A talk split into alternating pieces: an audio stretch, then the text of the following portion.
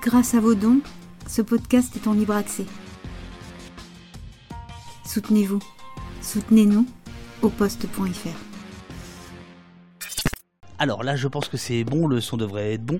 On attend, euh, nous attendons le professeur Out euh, pour son livre Citoyen policier, une autre histoire de la sécurité publique en France, de la garde nationale aux voisins vigilants. Euh, voilà, qui est assez drôle avec euh, ce qui se passe euh, un peu partout en France et notamment cette désescalade soudaine du maintien de l'ordre à la française qui va jusqu'à accompagner les manifestants paysans pour leur dire comment aller dé- décharger leur fumier, leur lisier, etc. Vous avez sans doute vu les images de Clément Lano, euh, c'est assez extraordinaire. Et ça démontre, donc vous avez vu, hein, on en a parlé un petit peu hier matin, mais euh, ah, je crois qu'il arrive. Je crois que voilà le le le le, chercheur, l'historien Arnaud Dominique Hout vient d'arriver. Euh, bonjour Arnaud Dominique Hout. Euh, alors nous, nous sommes en direct. Voilà. Bonjour, bonjour. Veux-tu un petit café? Eh ben, je veux bien. Alors voilà, avec plaisir. Alors euh, les commissaires politiques, donc deux de tes étudiants. C'est bien, je suis sous surveillance comme ça. Voilà, de tes étudiants sont euh, au fond du studio. Euh, je te propose de t'installer là-bas et je te fais un petit, un petit café et on va, on va démarrer. Voilà. Alors, le micro évidemment il est, il est pour toi. Ouais. Voilà. Je suis ravi de te retrouver car euh, l'honnêteté commande de dire que nous nous sommes déjà vus Absolument. euh, en 2019. Tu te souviens? Euh, oui.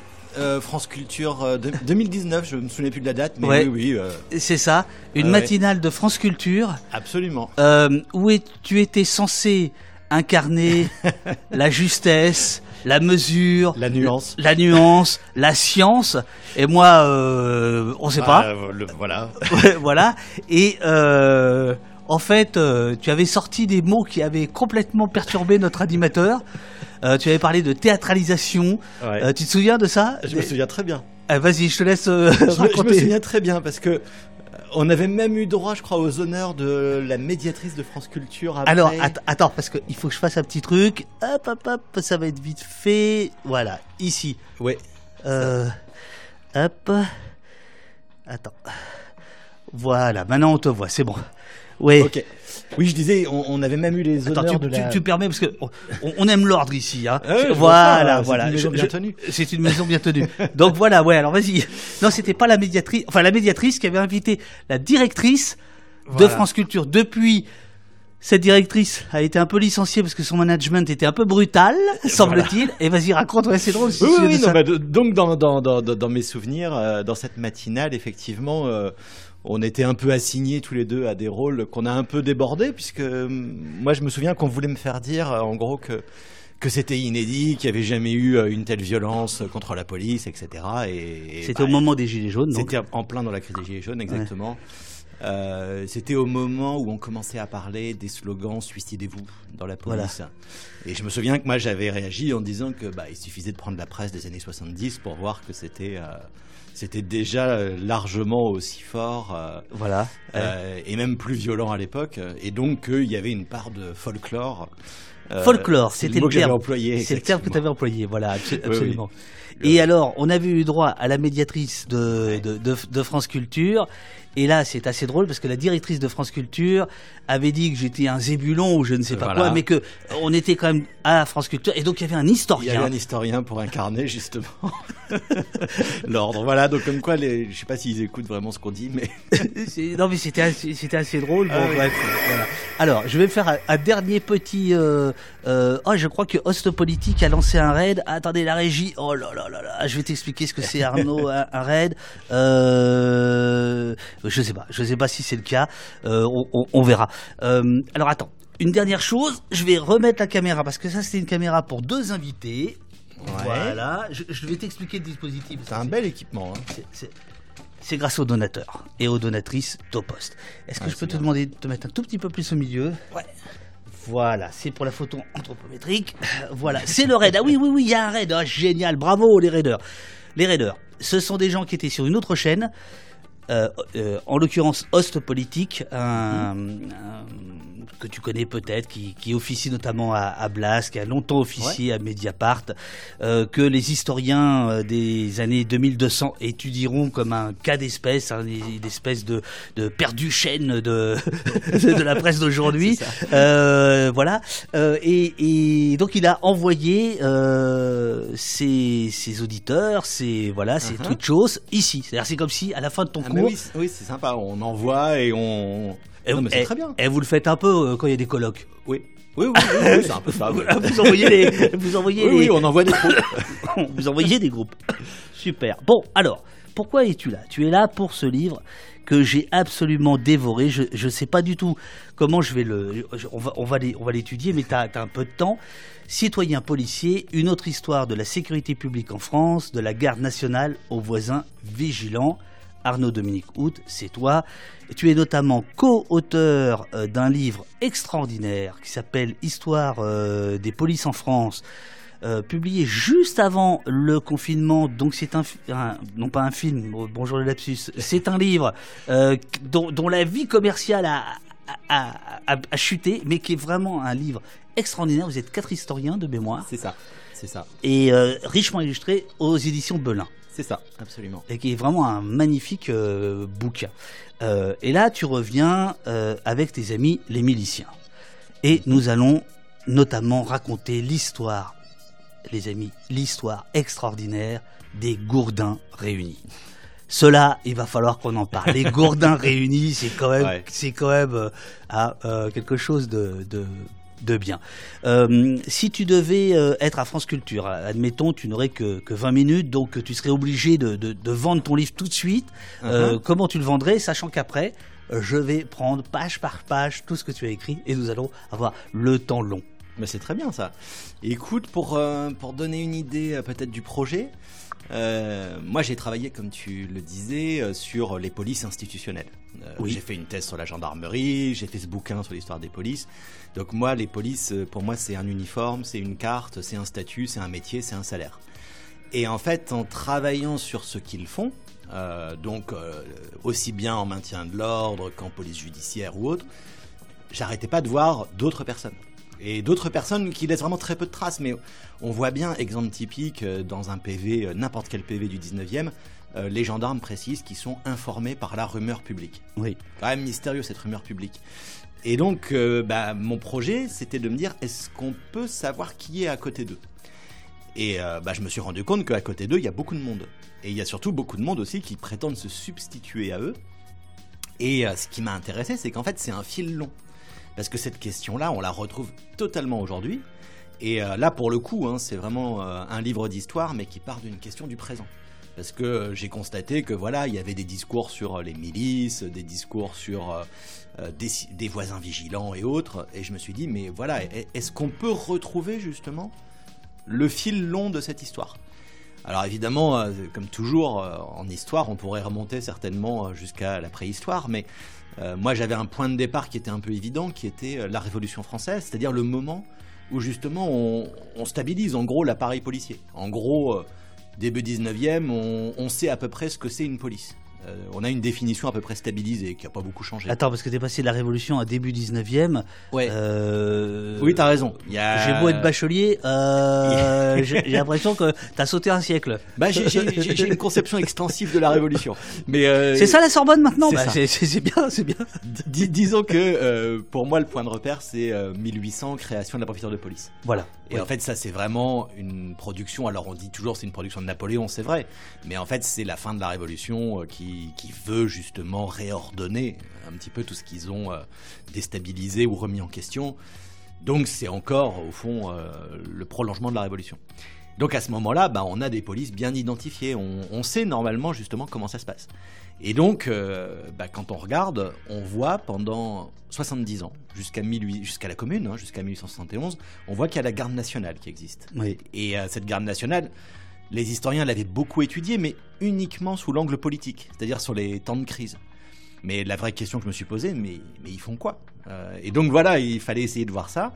Et puis de voir autour, justement, bah, comme tu le disais, euh, des gourdins réunis, euh, des gardes civiles, des gardes territoriales.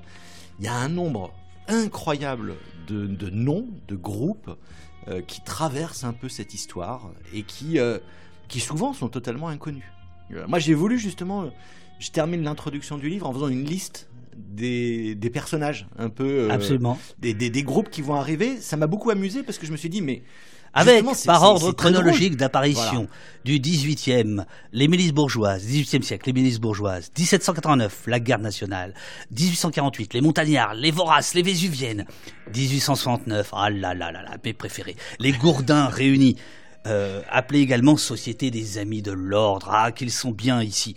1870, le corps, les corps civiques de sécurité. 1871, l'Union des Amis de l'Ordre les amis de l'ordre, vers 1900 les organisations jaunes, la Ligue de protection sociale, etc., etc. Et euh, on va y venir à la fin de l'émission. Je fais vraiment un saut dans le temps.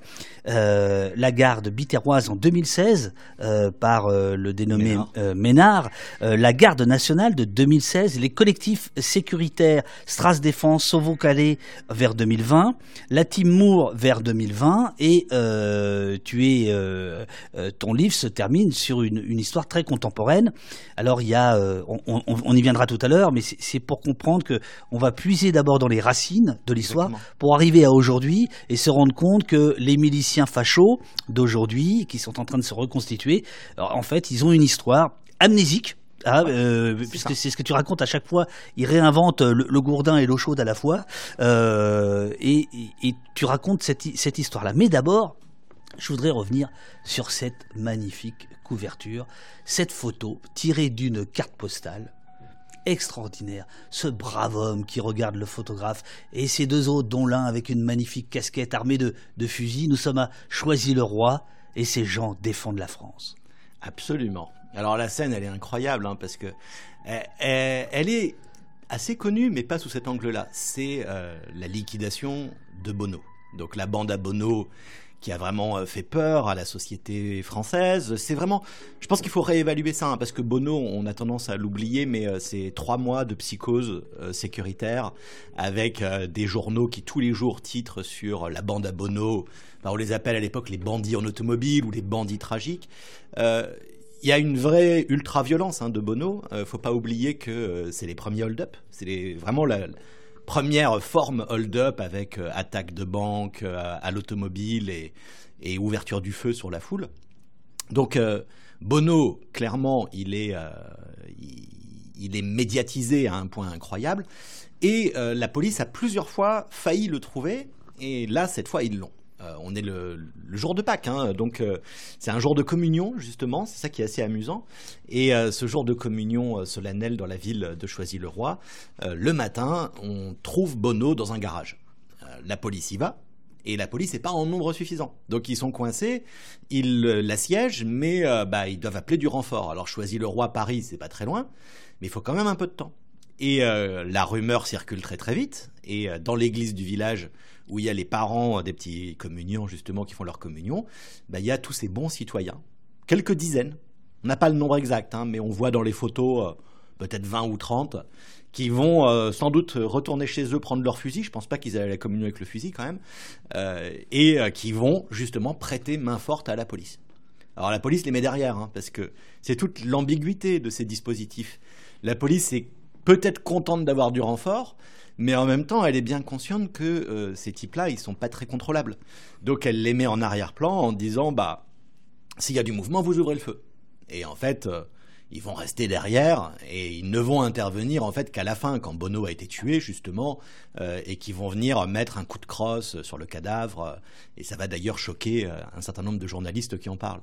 Mais c'est des seconds rôles, c'est des figurants presque, mais en même temps, ils sont extrêmement intéressants parce que on imagine quand même difficilement aujourd'hui dans une opération policière de ce type-là. hein, c'est très comparable, aux opérations antiterroristes d'aujourd'hui.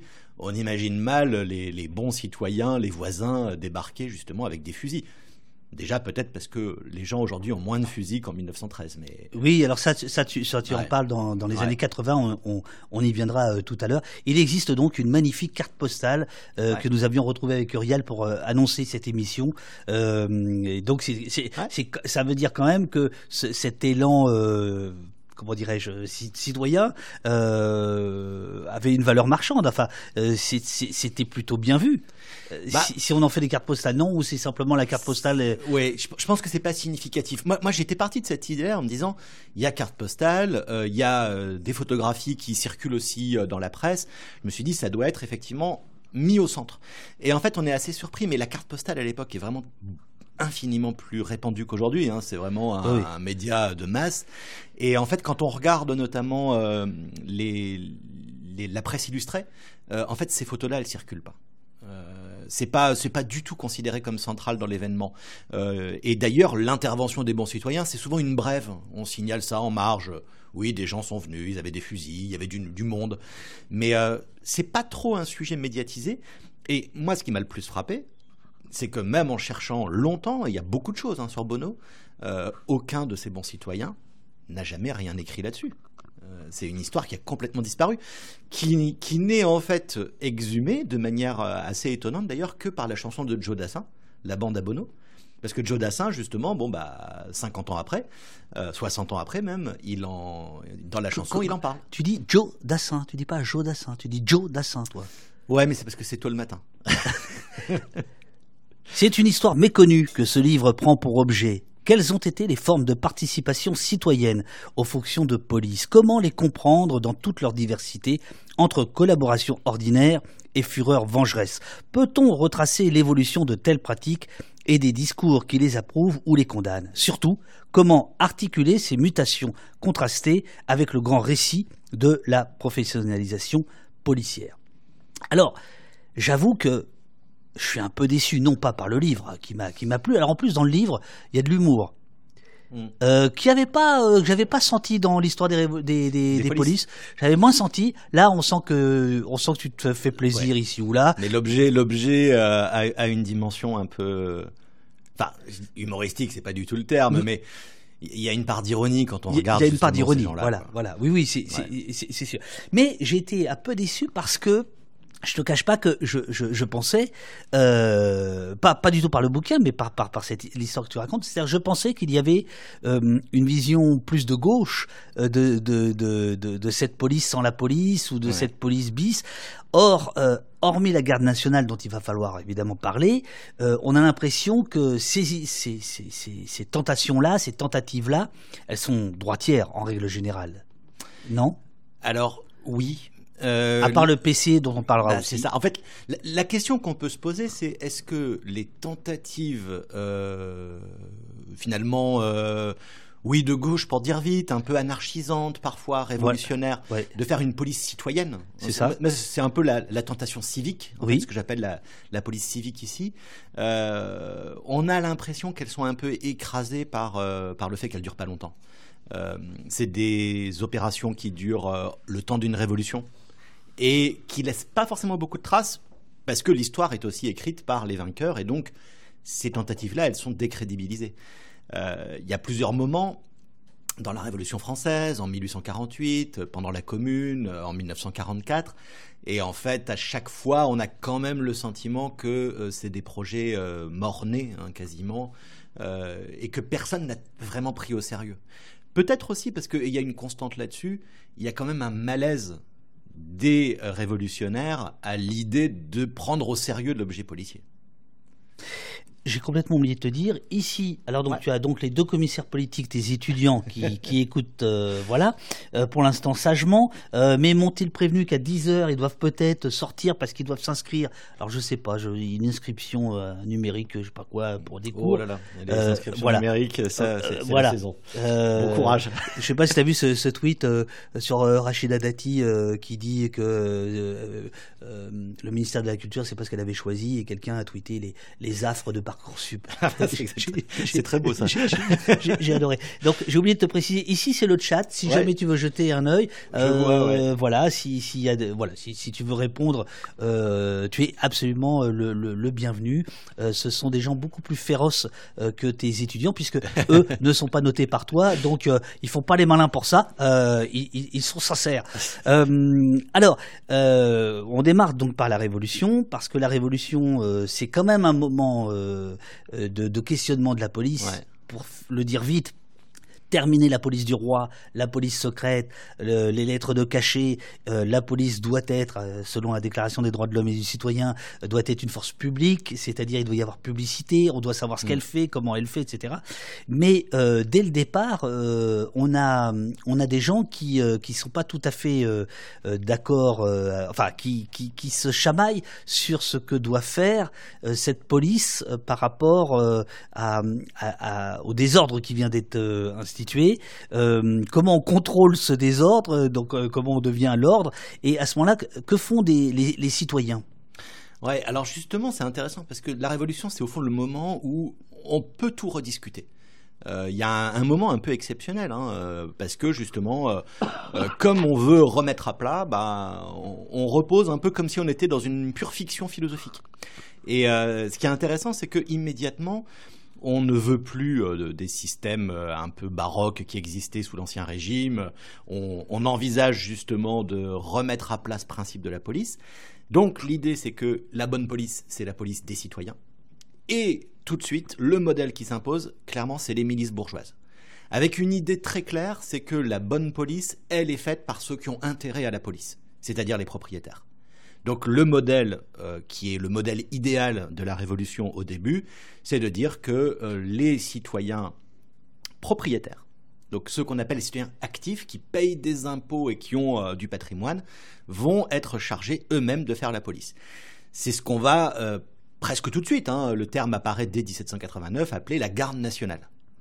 Mais immédiatement, la question qui se pose, c'est où on arrête les frontières de la garde nationale. Euh, qu'est-ce que c'est justement un bon citoyen? Qu'est-ce que c'est un propriétaire?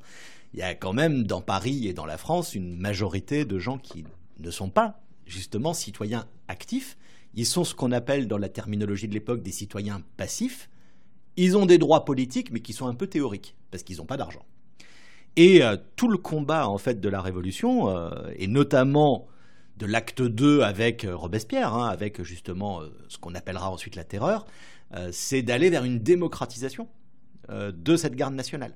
Donc c'est un des gros sujets, euh, comment on peut ouvrir les portes de la garde nationale pour qu'on passe d'une milice bourgeoise à une milice populaire, nationale, globale.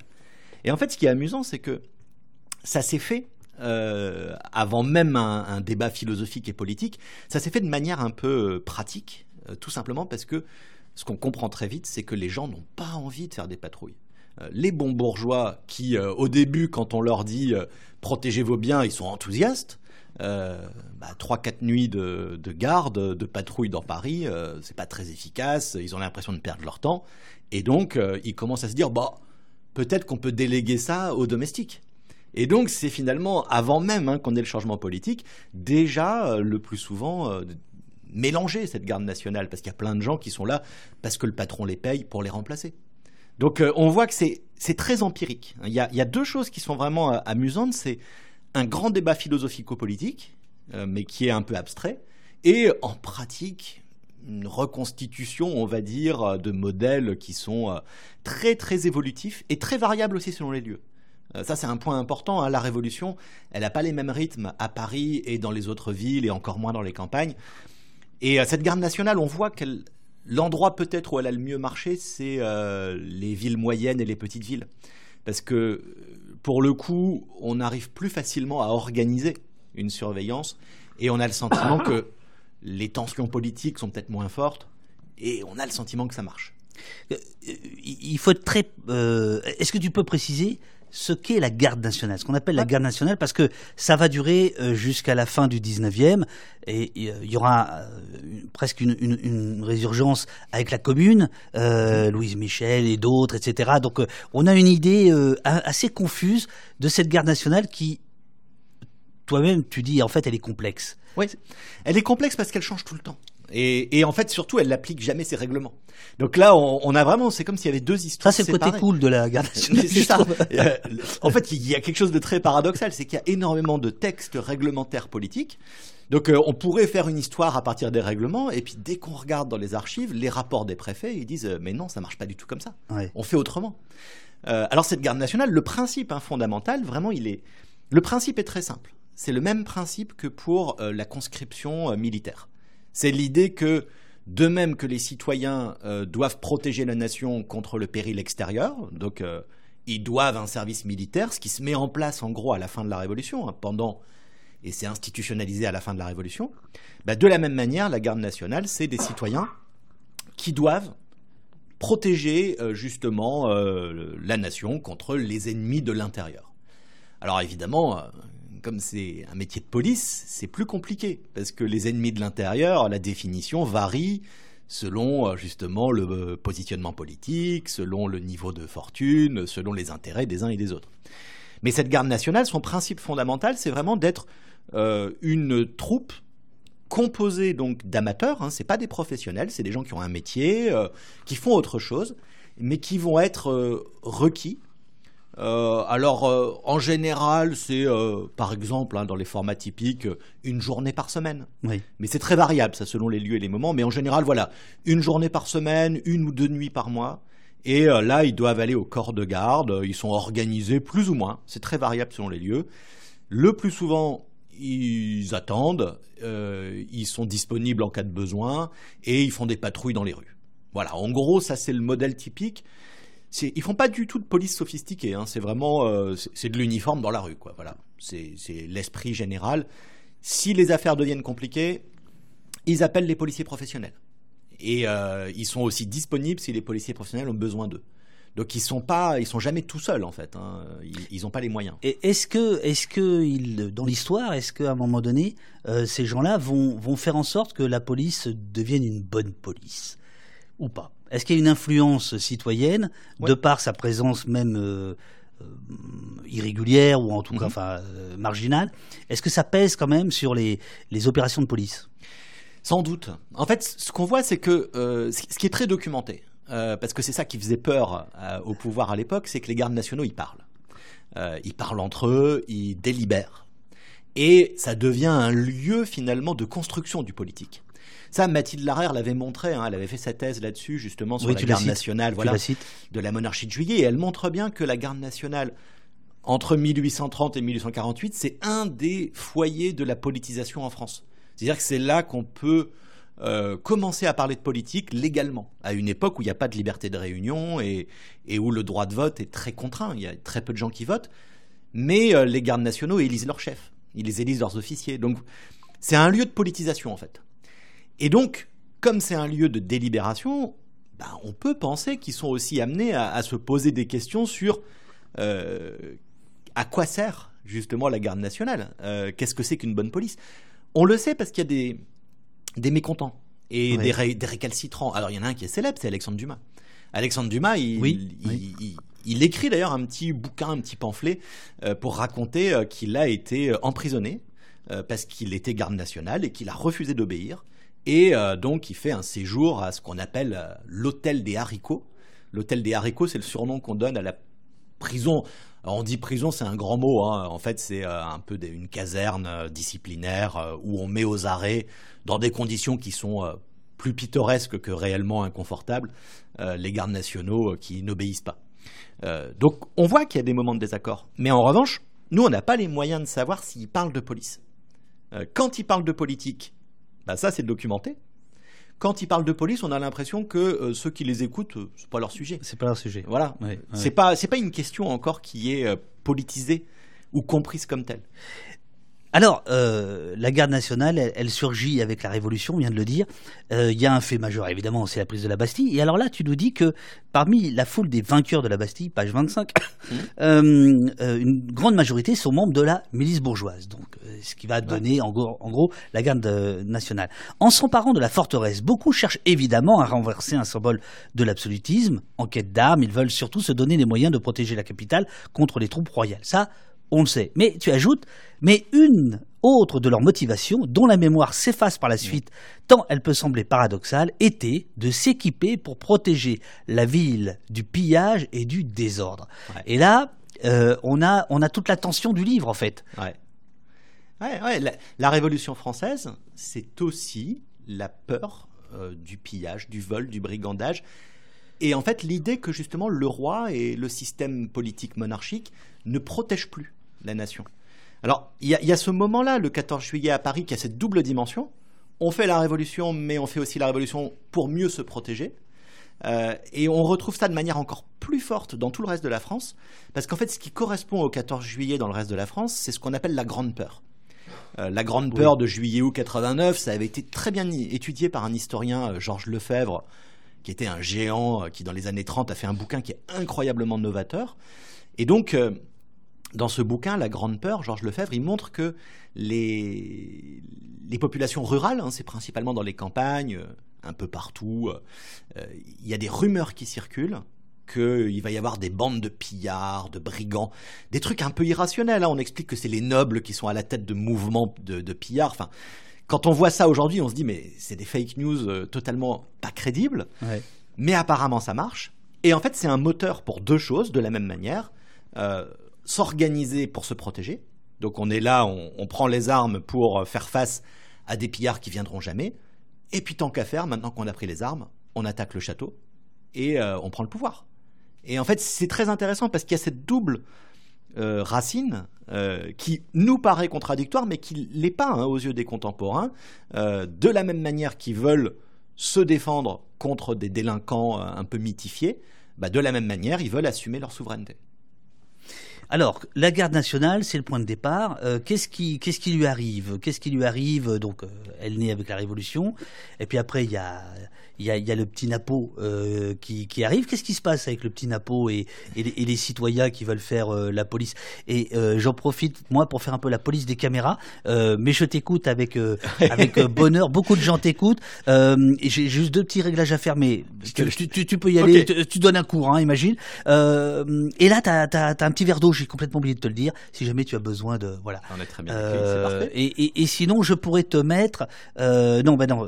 après, à la chute du Premier Empire, pire, j'ai noté quelque chose qui m'intéresse. Mais d'abord, qu'est-ce qui se passe? Je vais me lever deux secondes. Euh, qu'est-ce qui se passe après la Révolution par rapport à ces citoyens bourgeois ou qui délèguent euh, aux domestiques euh, une forme de, police citoyenne? Qu'est-ce qui va qu'est-ce qui va se passer? À grands traits, bien sûr. Ouais.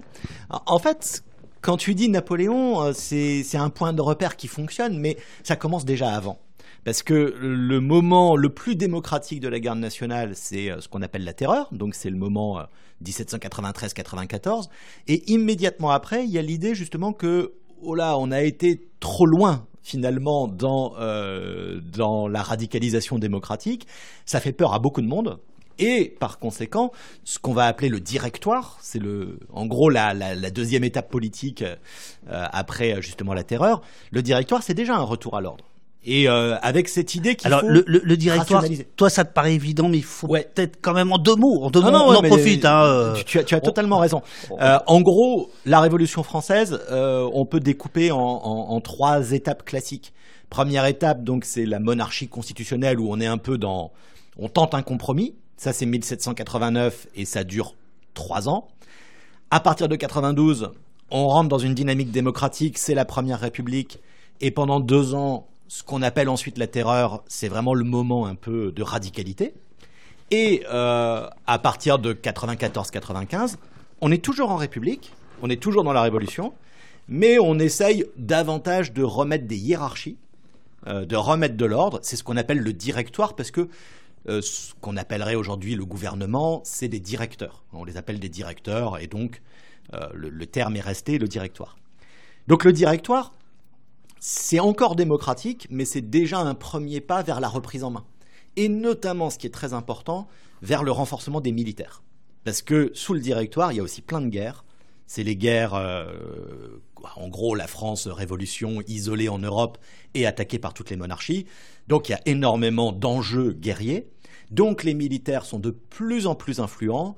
Euh, quelqu'un comme Hoche, quelqu'un comme Bonaparte, justement, c'est le moment où ils construisent leur légitimité. Et donc, de plus en plus, on se dit que la bonne solution pour organiser le pays et surtout pour organiser l'ordre, c'est de faire confiance aux militaires. C'est le moment, par exemple, 1798, où on crée la gendarmerie. Enfin, on recrée, hein, puisqu'elle existait déjà, mais elle était euh, euh, pas très bien définie. 1798, on lui redonne beaucoup plus d'importance. Ça veut dire quoi? Ça veut dire que dans ce Et contexte-là. là, tu es content parce que tu en feras ta thèse. Exactement. mais mais euh, Donc justement. on, on comprend pourquoi tu t'arrêtes beaucoup sur cette date et que tu la connais Voilà, bien. 1798, euh, 28 Germinal en 6. euh, je le célèbre pas, mais, euh, Mais je presque. situe bien. Euh, donc, ça, c'est la date, justement, euh, un peu emblématique euh, qui permet de dire à ce moment-là, euh, la garde nationale, bah, elle sert plus à grand-chose. Euh, parce qu'en réalité, justement, euh, elle a été remplacée soit par l'armée, hein, parce que l'armée euh, peut faire un boulot de police, soit par la gendarmerie, soit par d'autres types de police encore. Mais les gardes nationales, elles sont de plus en plus inactivées. Euh, on a une grosse enquête hein, qui a été faite justement euh, par le directoire pour voir quel était l'état des gardes nationales. Et quand on prend les réponses, dans quasiment toutes les communes qui répondent, on dit que la garde nationale n'a plus vraiment d'existence, qu'elle se réunit de manière épisodique, qu'elle a été un peu abandonnée.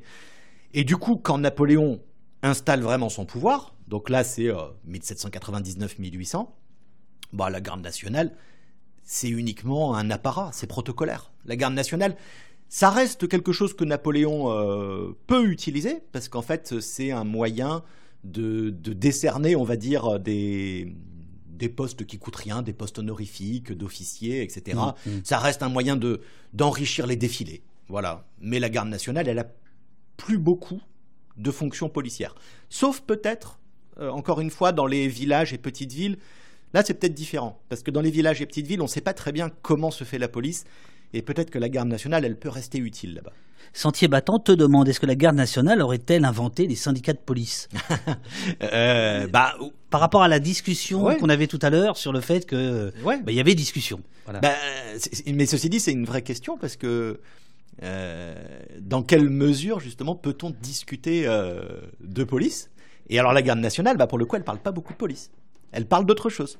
C'est un lieu de, un club de discussion, mais euh, qui, qui parle surtout du reste. Alors, il y en a un que tu cites euh, euh, plusieurs fois, un dénommé Horace Resson, Ouais. partisan enthousiaste de la garde nationale, euh, selon qui la chute du Premier Empire garantit surtout la fin de l'oppression administrative et policière. Donc là, c'est quelqu'un qui va défendre la garde nationale, c'est-à-dire Ouais. une implication citoyenne dans, dans les, dans les affaires de police. Il écrit Point d'espion, point de gendarme, point d'inspecteur de police, point de préfet de police, point de ministre de la police. On parcourait les rues en sûreté, en liberté, et l'on respirait à l'aise. Quelques patrouilles de garde nationale suffisaient à tout. Les citoyens, plus intéressés au bon ordre que les agents de police, que le désordre alimente, s'étaient en quelque sorte Mm. constitués magistrats. Bon, alors là, c'est une phrase quasi d'abolitionniste. Enfin, je- voilà. Euh, est-ce que, est-ce que cet Horace, euh, il s'emballe Euh, oui, oui, il a raison? Alors, pour être honnête, et l'historien doit être honnête là-dessus, on n'en sait rien. Euh, moi, j'ai des raisons de soupçonner Horace Resson d'être un peu dans l'imagination. Parce qu'en fait, Resson, il écrit 20 ans après, et euh, il défend une sorte de mythologie de la garde nationale. Et en fait, on ne sait pas sur quoi il s'appuie pour dire ça. Euh, donc, on a le sentiment que ça, rentre trop bien dans son histoire. Maintenant, ce qui est vrai, c'est qu'il y a un grand mystère.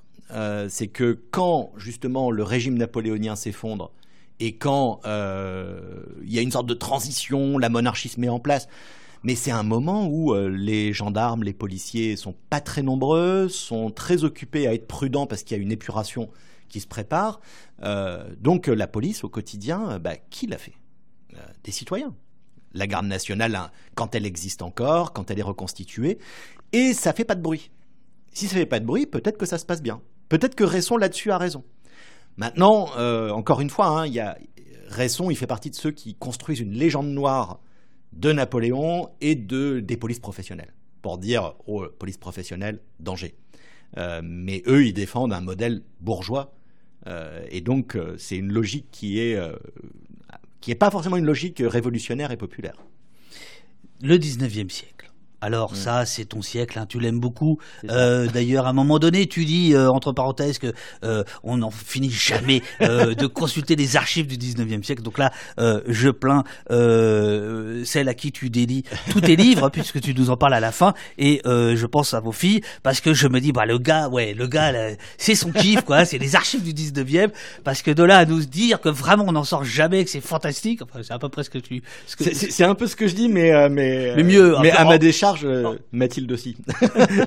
Euh, ah bon, Elle est prof d'histoire, Elle, elle est prof euh. d'histoire aussi. Bon, très bien, très bien, très bien. Mais, mais nos filles, c'est un autre Donc les archives sont bien rangées. Alors c'est parfait. Euh, mais bon voilà. Donc on, on arrive au 19e et alors euh, évidemment hein, on fait des coups de son dans le dans, dans, dans, dans cette histoire que tu racontes très très bien. Mais il y a il y a un phénomène que que j'adore, c'est les gourdins réunis, Ouais. qui est une création en fait du Figaro.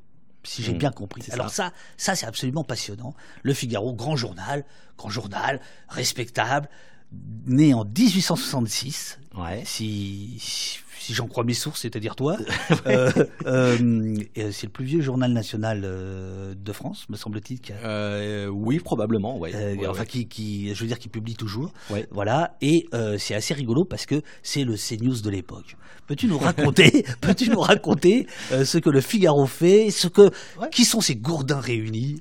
Ouais, alors il y, a- y un mot de contexte euh, à, à garder en tête, c'est qu'en fait, bon, on est sous le Second Empire, Oui. régime autoritaire, mais régime compliqué, parce que euh, le Second Empire, ça dure 18 ans.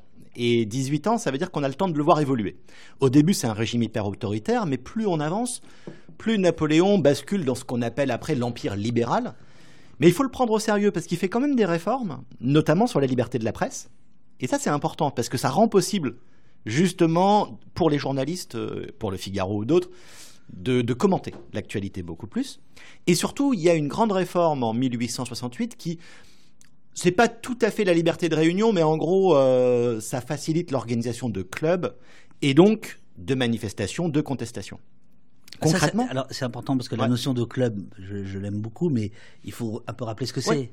En fait, à ce moment-là, euh, on est dans une situation qui juridiquement est très compliquée. Il n'y a pas d'association, il n'y a pas de liberté de réunion. Liberté de réunion, c'est 1881. Mais en même temps, il y a des sortes de tolérance. Oui. Et en fait, ça se fait souvent dans un cadre semi-privé. Oui. Les clubs, en fait, ce qu'on appellerait aujourd'hui des cafés, hein, c'est c'est comme ça que ça fonctionne. C'est des lieux où euh, on est un peu dans une zone grise du droit, on peut se réunir. euh, souvent, la police a l'œil dessus, mais euh, ça permet justement à des corporations ouvrières en particulier, qui sont un peu organisées, de débattre.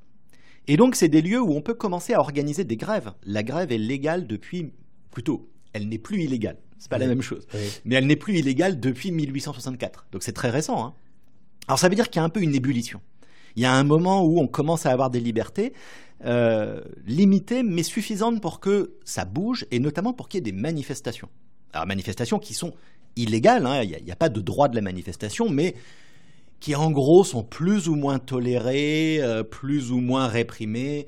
Et il y en a beaucoup en 69. Et c'est dans ce contexte-là justement que bah, il commence à y avoir un petit vent de panique euh, dans les élites qui euh, se disent que ce Napoléon III, il est bien gentil, mais il lâche peut-être un peu trop de l'Est. Et un des problèmes identifiés par le directeur du Figaro, c'est que la police, elle n'est pas suffisante face aux manifestations. Donc, il faut trouver Le- une manière de leur répondre. Le, le directeur, euh, c'est Hippolyte de Villemessant. Il faut ça. quand même citer ce monsieur. Oui, il Bravo. mérite. Bravo. Il, il mérite, Hippolyte il de mérite, Villemessant, il mérite son heure de euh, gloire dans ce club qui est au poste. Voilà. voilà. Ah, t'aurais pu le convoquer, il aurait eu beaucoup à dire. Euh, Ah mais je vais les citer de toute façon parce que tu- tu nous- Ah oui. Alors Villemessant, euh, bah du coup, il a, il a cette idée euh, qui, qui est un peu à cheval entre le, le vrai projet politique et le coup médiatique. Euh, On ne sait jamais très bien avec lui. C'est un peu c'est quelqu'un qui cherche d'abord à vendre du papier. hein. Donc, euh, est-ce que c'est un vrai projet sérieux ou est-ce qu'il s'est dit, je vais faire du bruit et faire parler C'est toujours un peu les deux.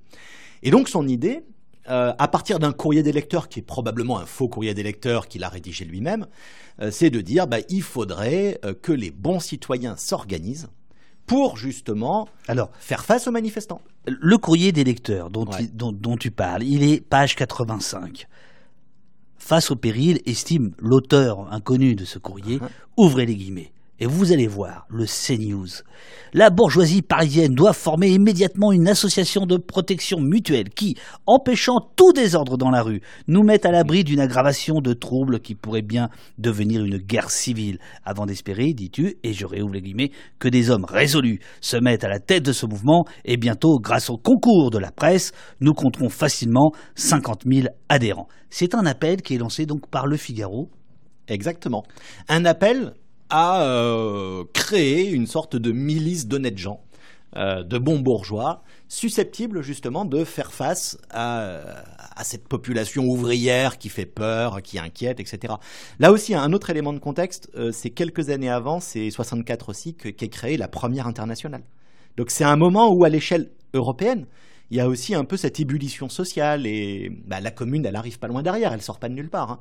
Donc ici, justement, il y a euh, la volonté de mettre en place une mobilisation bourgeoise et euh, le Figaro se rend compte que ça mort. Et c'est ça qui est amusant. C'est ça qui est complètement dingue. Et oui. Parce que les chiffres que tu donnes, vas-y, Oui. hein. Bah, il y a en des fait, dizaines de milliers de gens qui signent. C'est ça. ou dont on fait croire qu'il signe. Il y a, il y a Voilà. toujours, il y a toujours un doute là-dessus parce qu'évidemment, euh, les sources dont on dépend, ce sont les sources de presse. Le Figaro a intérêt à, euh, à augmenter évidemment les listes de signataires et on peut pas vérifier. euh, si c'est des vrais noms, si c'est euh, factice, quand il déclare des chiffres, on ne sait pas ce que ça veut dire. Et surtout, on ne sait pas ce que ça veut dire euh, de donner son nom. Est-ce que ça veut dire qu'on s'engage vraiment, ce qui est peu probable, ou est-ce que ça veut dire que c'est comme une pétition euh, de soutien, voilà. Donc c'est très difficile de mesurer ce que ça pèse vraiment, mais ce qui est sûr, c'est que ça fait du bruit, un bruit médiatique et un bruit qui est tout de suite polarisé. Et c'est ça qui est intéressant, mais c'était le but hein, de- du Figaro et de Villemessant. Euh, Il y en a qui soutiennent, euh, et on voit bien qu'il y a un soutien euh, d'une partie de l'opinion bourgeoise conservatrice, mais il y en a aussi chez les plus libéraux, à gauche, mais euh, aussi dans une bourgeoisie euh, qui est plus prudente, euh, qui disent mais, mais quelle idée Euh, Mais en gros, ce qui est amusant, c'est que tout de suite, hein, ça fait beaucoup de bruit. On a des témoignages d'époque, euh, des chansons. Euh, Il y a un bal en 1870, un bal étudiant où euh, des étudiants se déguisent en gourdins réunis en imaginant ce que pourrait être cette société. Alors parce que oui, bah du coup on, on, on l'a pas dit, mais Oui, c'est cette ce association, elle a un nom. Voilà, Euh, voilà. Voilà, Vi- Villemessant a l'idée de l'appeler la Société des Gourdins réunis. Et le terme de gourdin, il est fondamental. parce Alors attends, oui, explique- euh, on, va- Bah, tu- on- y vient tout de suite, Ouais. non, parce que c'est très important. Mais le chat te demande justement, alors je ne sais pas Ouais. si la question a été, a été re- euh, euh, relevée ou pas, mais euh, en disant c'est c'est les gourdins des champs ou des villes. Et en fait, le gourdin, euh, c'est un, c'est pas un symbole pris au hasard, racontes-tu Absolument. Parce qu'en fait, l'argument, c'est de dire que le gourdin, c'est euh, l'arme finalement pour, euh, pour l'animal, pour dresser un animal. Et dire qu'on va régler le problème des manifestations ouvrières à coups de gourdin, c'est une manière de ne- leur refuser toute légitimité. Euh, au 19e, l'arme de la noblesse, l'arme légitime, c'est l'épée. Euh, l'arme à feu aussi, bien sûr, mais ça, c'est des armes trop légitimes. C'est pas une question de létalité. Hein. Là, euh, le gourdin ou le, le sabre, on, on s'en fiche. C'est pas une question de d'être plus ou moins violent. C'est une question de dignité. Et on explique que pour des gens comme ça, la seule arme bonne pour eux, c'est le gourdin. Donc, on veut organiser euh, une troupe armée de gourdins pour cogner tout simplement.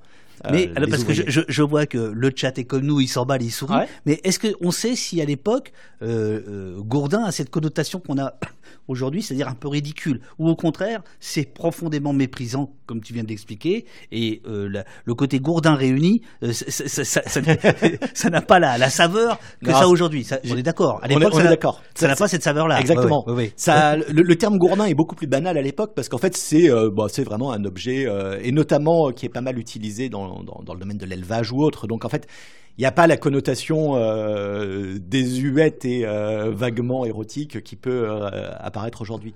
Donc il joue pas là-dessus. Mais il est possible que ça ait contribué à, ensuite diffuser des connotations.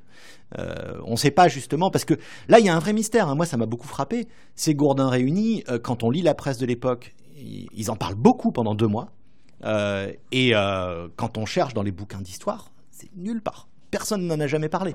Moi j'ai vraiment, je me suis dit mais on peut encore découvrir. euh, euh, Ah. 150 ans après, un, un objet euh, que, Ah, que c'est tout le monde a négligé. Ah oui, donc euh, je suis pas totalement inculte. Quand je découvre ça dans ton livre, c'est qu'en fait, c'est toi l'exhumeur. Oui, bah, il y a d'excellentes histoires du Second Empire, euh, vraiment excellentes, mais euh, qui n'évoquent pas, ou alors dans une note de bas de page pour dire qu'il y a un débat sur cette question. Mais ce sujet-là, aujourd'hui, il nous paraît ridicule. Et du coup, pas mal d'historiens se disent, bon, c'est un sujet euh, Non, non. négligeable. Alors, il y, a un point sur lequel il me paraît pas diri- euh, ridicule du tout. euh, c'est le fait euh, qu'il y a une, comment dirais-je, euh, un rôle de la presse.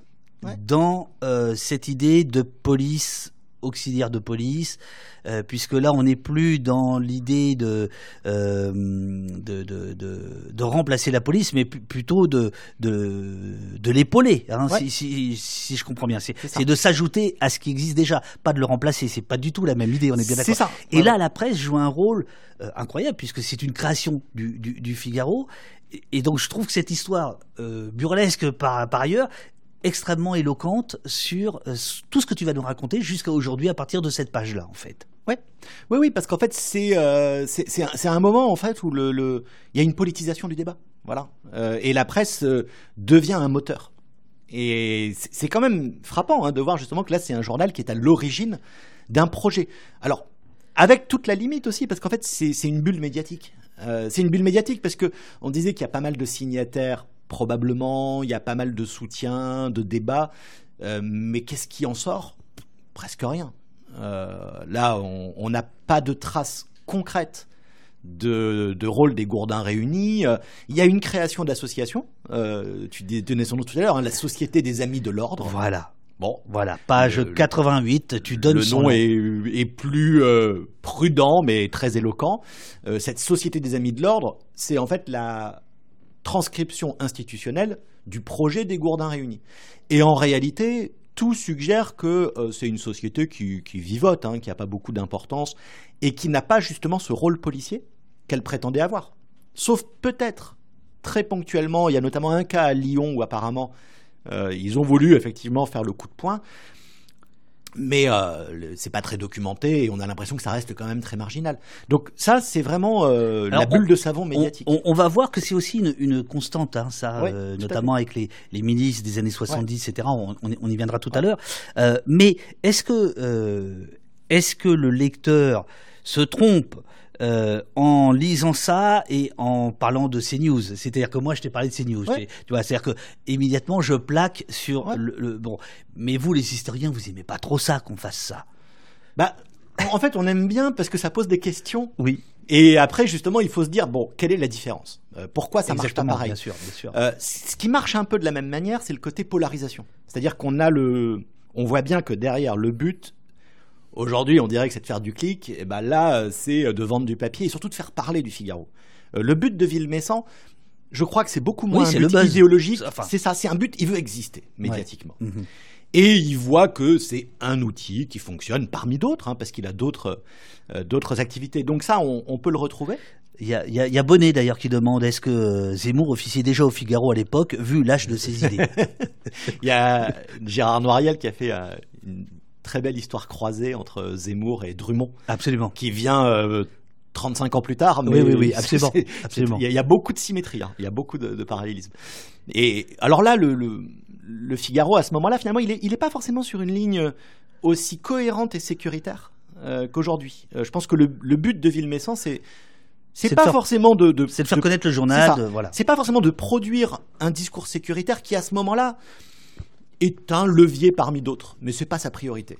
Donc c'est ça peut-être qui serait une vraie différence avec CNews où il y a un, discours euh, plus politiquement structuré, on va non, parce que si tu veux, ce qui, ce qui est séduisant euh, dans l'idée de, de, de, le plaquer sur aujourd'hui, c'est de se dire, bah finalement, ça donne, ça va pas marcher leur, leur histoire. Il, y a, il, y a, ce bal masqué, mais c'est un peu ridicule. Tu passes des gourdins réunis, euh, on va sauver la France à un bal masqué. Euh, c'est ça. euh, ok gars, c'est un peu raté ton oui, affaire. c'est pas, il y a, pas de, de, de, base sociale pour faire ça à ce moment-là.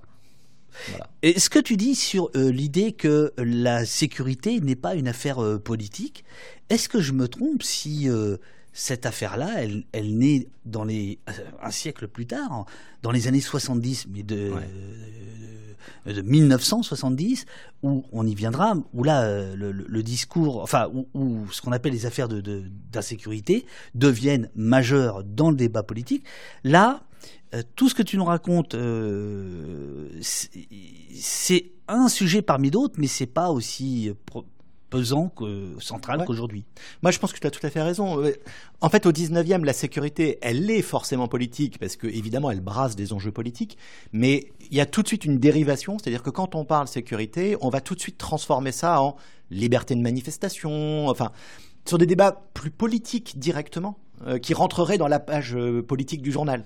Et euh, la question, dès que ça touche aux faits divers, dès qu'on bascule finalement de la liberté de manifestation à ils ont cogné des manifestants, ça rentre dans une catégorie subalterne. Et pour que cette catégorie des faits divers, on va dire, devienne un objet politique, il faut attendre les années 70. Mais alors, est-ce que c'est pas une, une vue euh, d'historien? C'est-à-dire que euh, votre documentation, beaucoup, beaucoup, c'est la presse. Oui. Et je te, je, je te, je te soupçonne dès le 19e parce que c'est l'essor de la presse. Enfin, bon, voilà.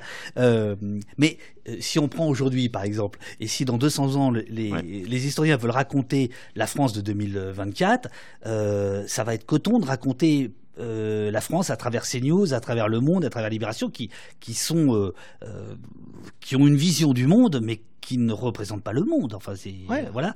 Est-ce qu'il n'y a pas quelque chose de faussé dans votre travail à votre corps défendant Bien sûr. On ne peut pas échapper au fait qu'on est prisonnier justement de ceux qui s'expriment et de ceux qui laissent des traces. Alors, ce qui, euh, ce qui permet quand même d'être conscient de ça et de lutter un peu contre ce prisme, euh, c'est qu'après, euh, derrière, il y a des, des, des, des faits concrets.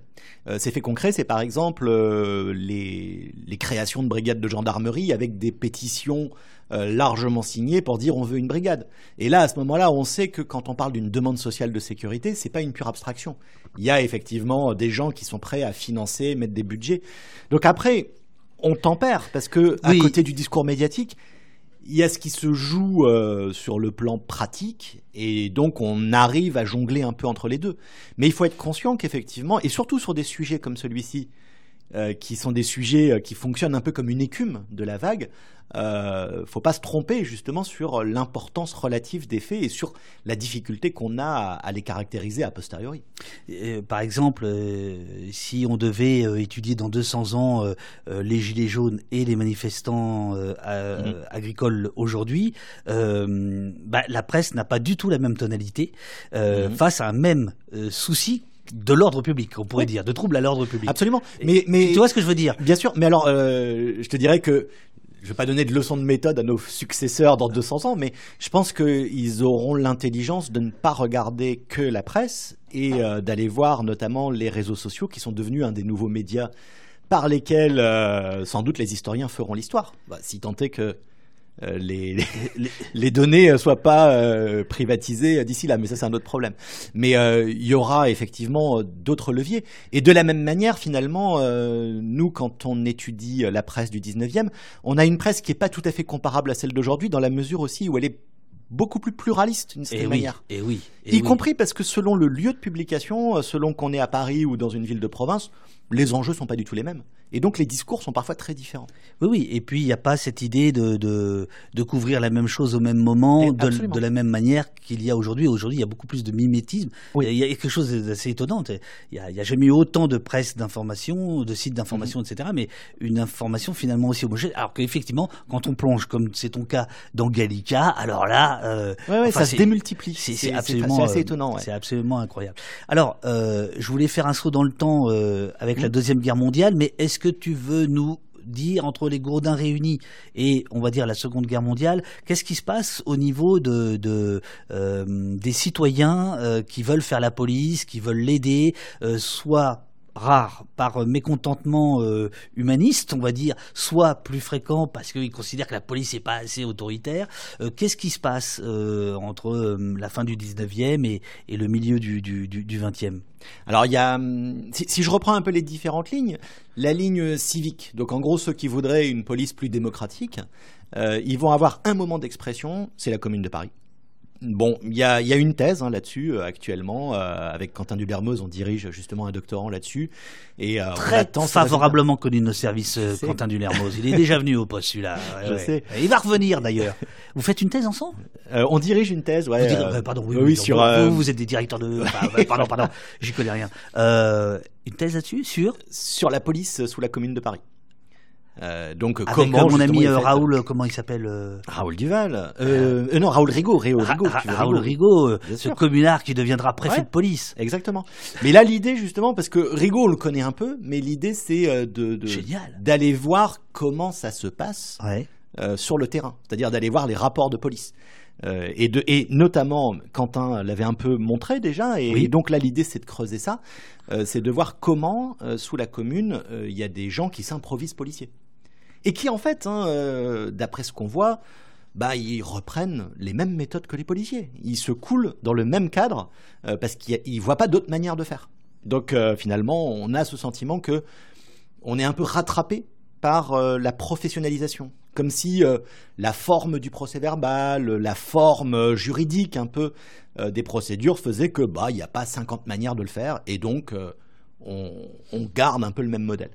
Mais à ce moment-là, sous la commune, bon bah c'est un peu work in progress hein, parce que là on attend de voir justement ce qui va se décanter. Mais l'idée c'est que c'est un peu la dernière tentative jusqu'à la Seconde Guerre mondiale de faire une police démocratique populaire, on va dire. Après, euh, il y a une autre ligne euh, qui est euh, la ligne justement sécuritaire. Donc là, les Gourdins réunis.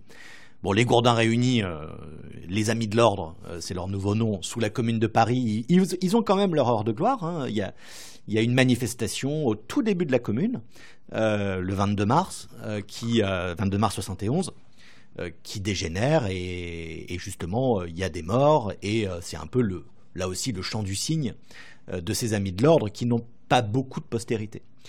On va quand même les retrouver de temps en temps, mais là encore, c'est souvent des bulles médiatiques. C'est-à-dire que il y a des unions des amis de l'ordre, il y a une ligue de la sécurité publique, euh, il y a plein de noms comme ça qu'on retrouve régulièrement.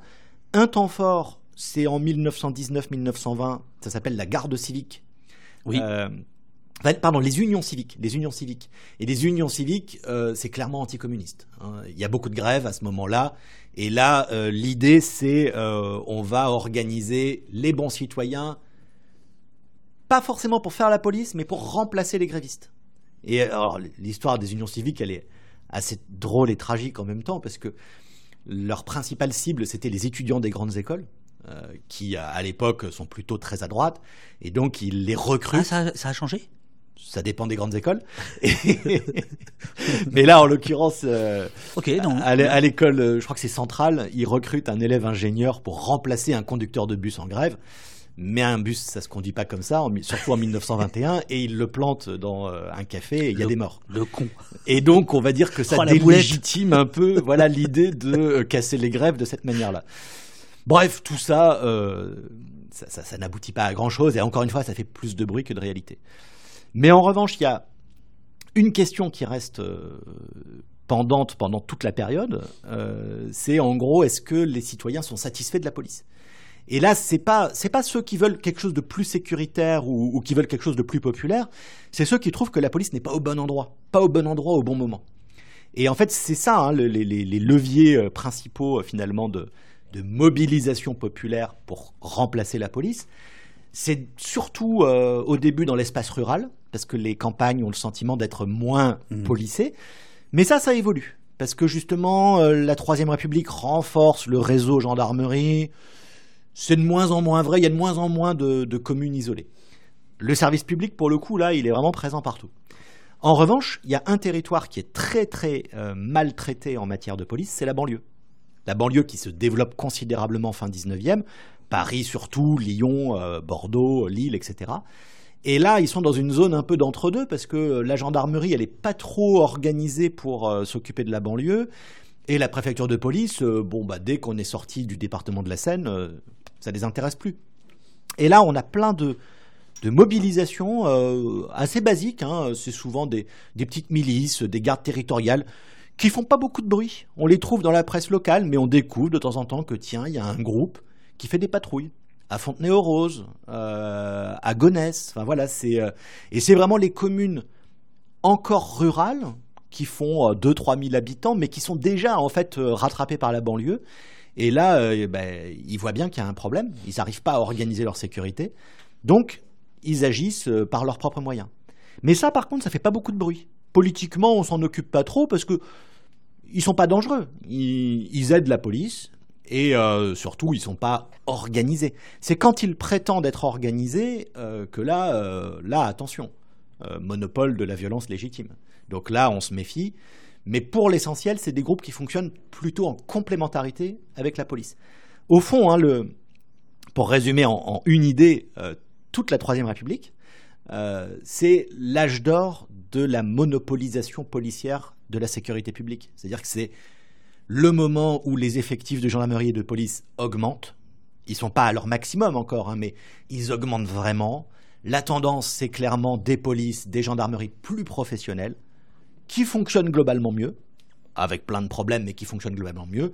Et donc, euh, la dynamique, c'est que du côté des simples citoyens, bah, on laisse faire et on, demande des créations de brigades ou de commissariats. Hein, donc, euh, l'idée dominante, c'est euh, plutôt de demander des polices que de remplacer la police. Donc, la, gestion actuelle policière de l'espace public, euh, euh, est héritière de cette idée-là, en fait. Absolument. On verra euh, dans quelques instants qu'évidemment, il y a la nationalisation de la police un, peu plus tard. Il y a au début, au début du, du siècle l'âge d'or du revolverisme. Oh, je ne peux même pas le dire. quand je l'ai lu, j'ai adoré. L'âge du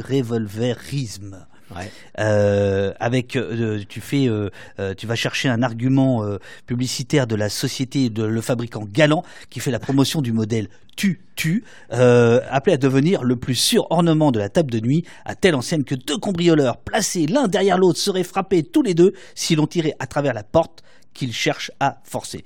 Donc euh, c'est la grande époque, jusque dans les années 1950, hein, euh, dis-tu, avec le pistolet, la française, la missure, toujours prêt à servir et jamais dangereux, euh, euh qu'on avait dans sa, sa, sa, table de, de, de, chevet. Alors on n'a pas le droit de, de, sortir avec ce revolver, mais on a le droit de le posséder et l'ennemi, alors au début du siècle, c'est les Apaches.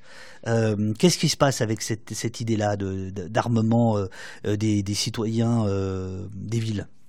Alors en fait, il y a déjà un, élément à garder en tête, c'est un marché économique, hein, le marché des armes.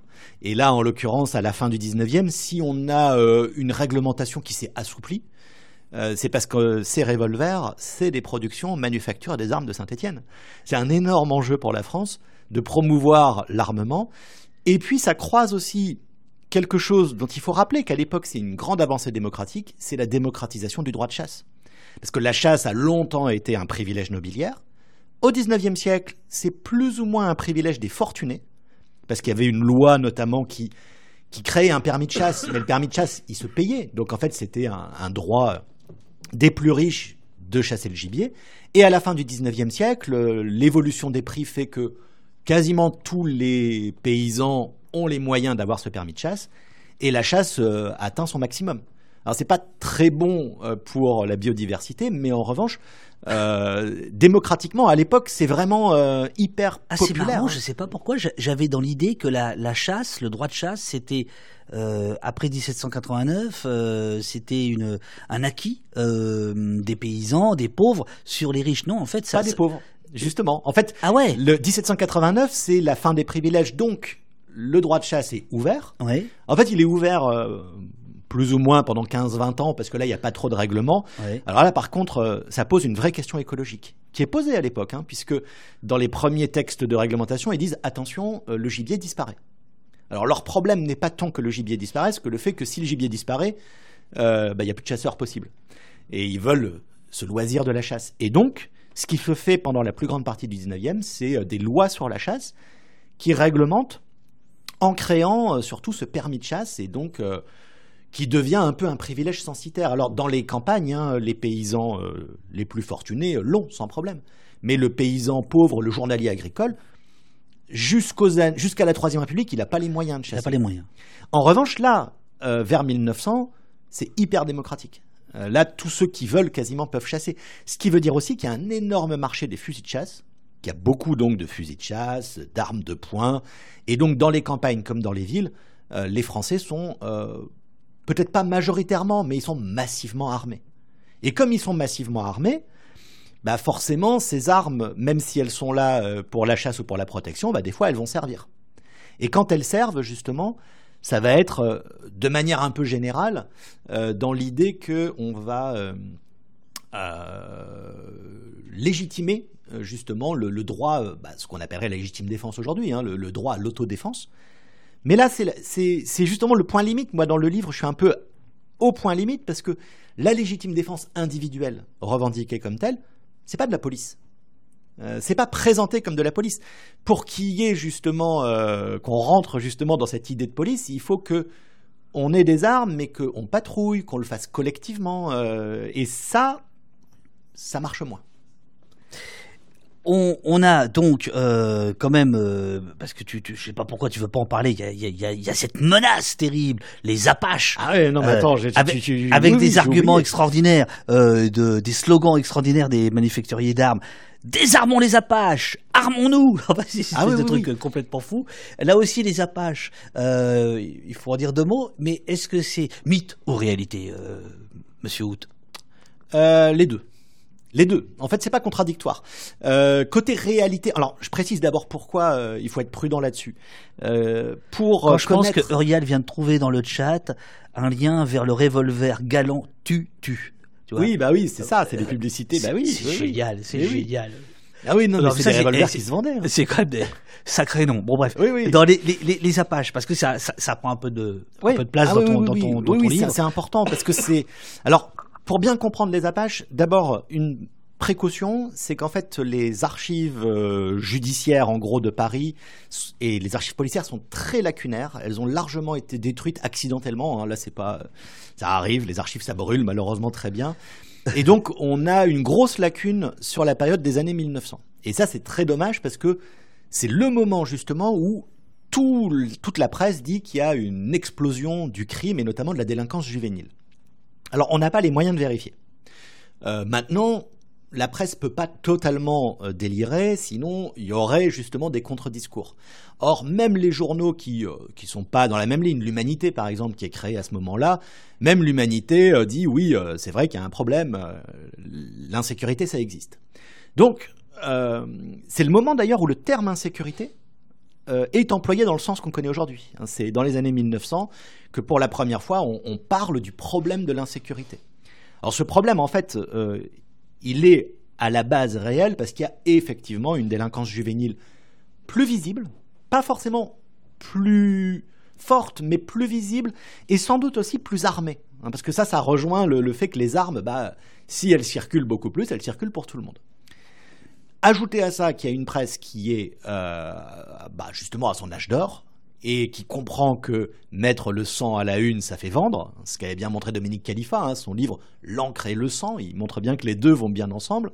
Et donc euh, là, on a effectivement la fabrication, pas à partir de rien, mais la fabrication malgré tout, d'un péril Apache. Alors ce péril Apache, là, ça nourrit justement une crainte, une angoisse sécuritaire. C'est l'idée qu'il y a des menaces partout. Les Apaches et les bandes de jeunes de l'époque. C'est ça, c'est les bandes de jeunes. Alors, euh, il y, a- il y a un débat hein, sur le, le choix du mot Apache.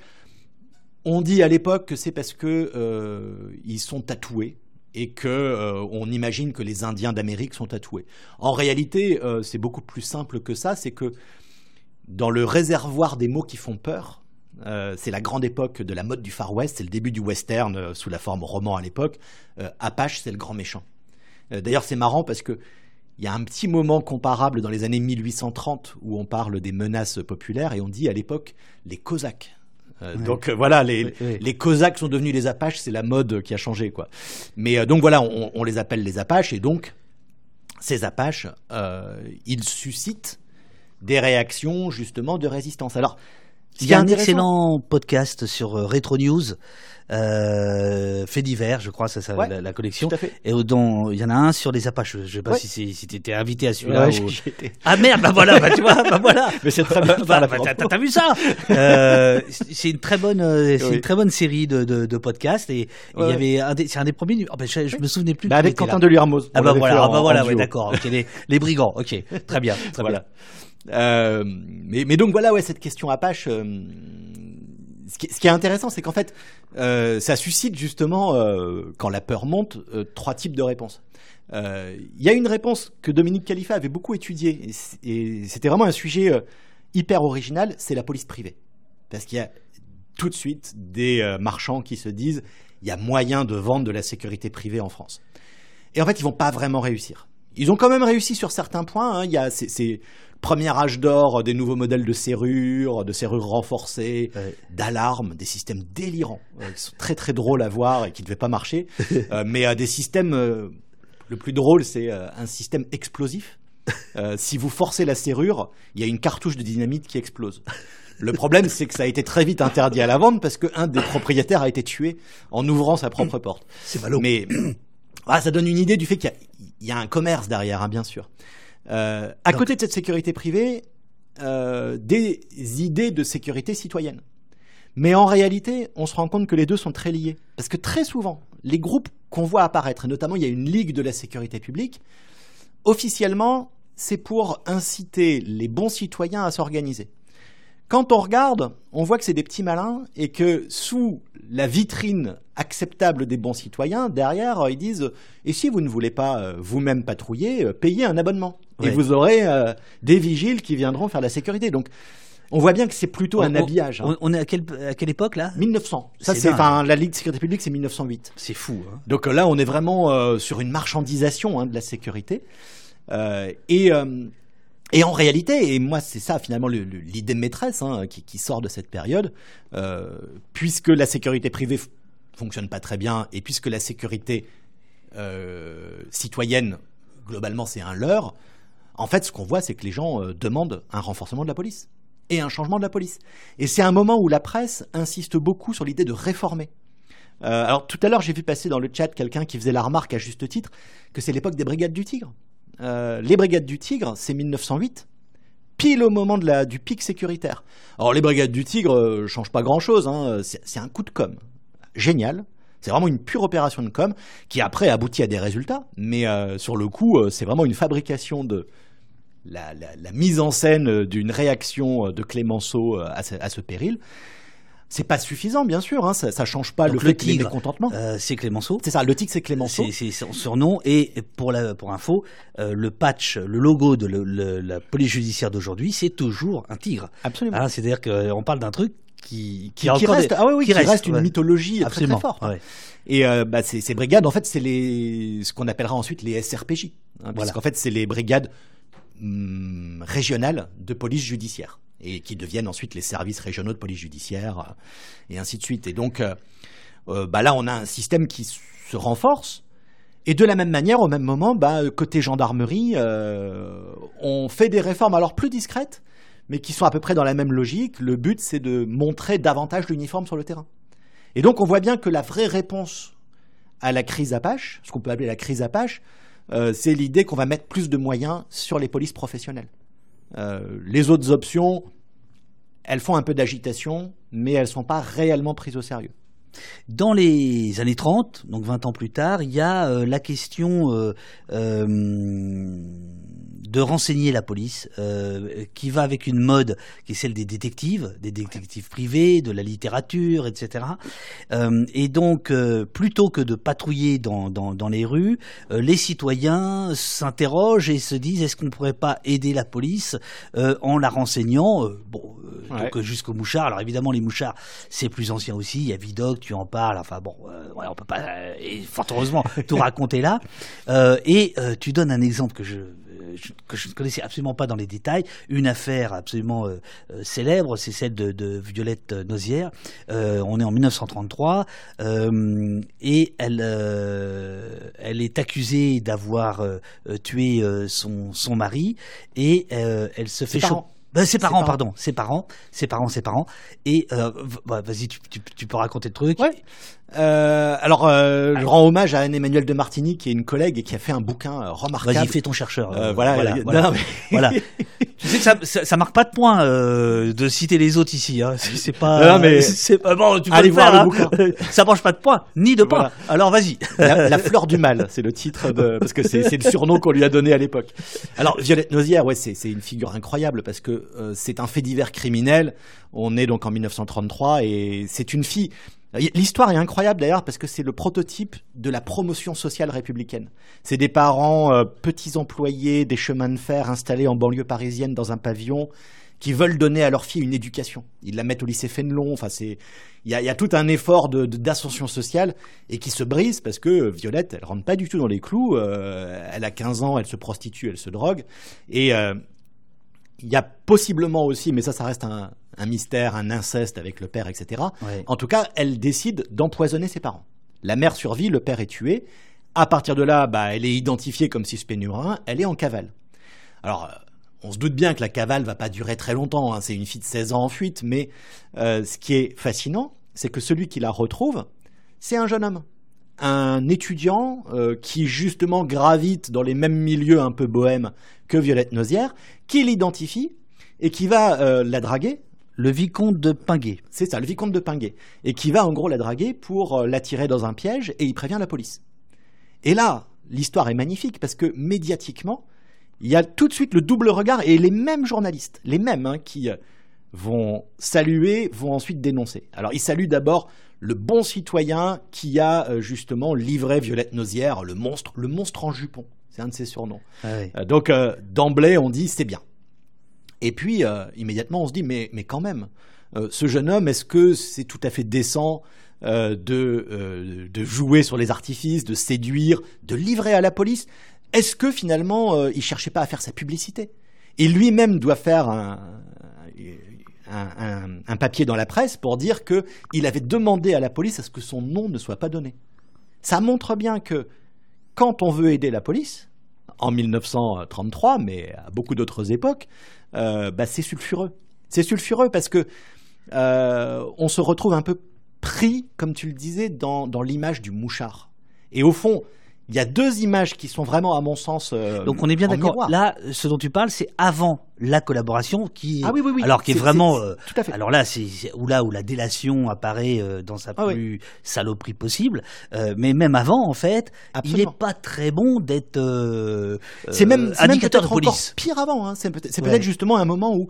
Alors, le, le- pour le coup, tu, tu vas dire que je reviens toujours au 19e, mais c'est au 19e que c'est vraiment le, le- le plus frappant. Euh, Il y a cette idée que euh, aider la police, c'est rentrer dans un rôle qui, qui est assez indigne. Alors, Et là, on a vraiment ce- ce- ce- ce- cette histoire-là qui, qui résonne. tu m'as fait pleurer. Il devait être minuit. euh, nous sommes page 199. tu me parles d'un dénommé Léraud euh, que, Ah. tu, que tu dis le mal nommé L H E R O T. Euh, le petit journal, euh, voilà, le petit journal euh, qui était le grand journal de l'époque, avec son supplément illustré, l'arrestation de Ravachol.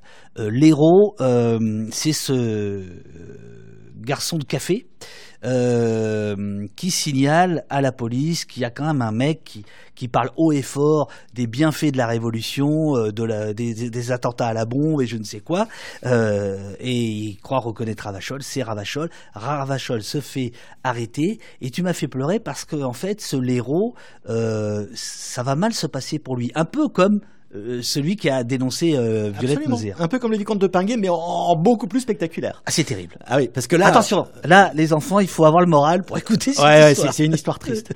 Euh, alors, l'héros, il a participé à l'arrestation, plus ou moins. En tout cas, tout de suite, la presse le met à l'honneur.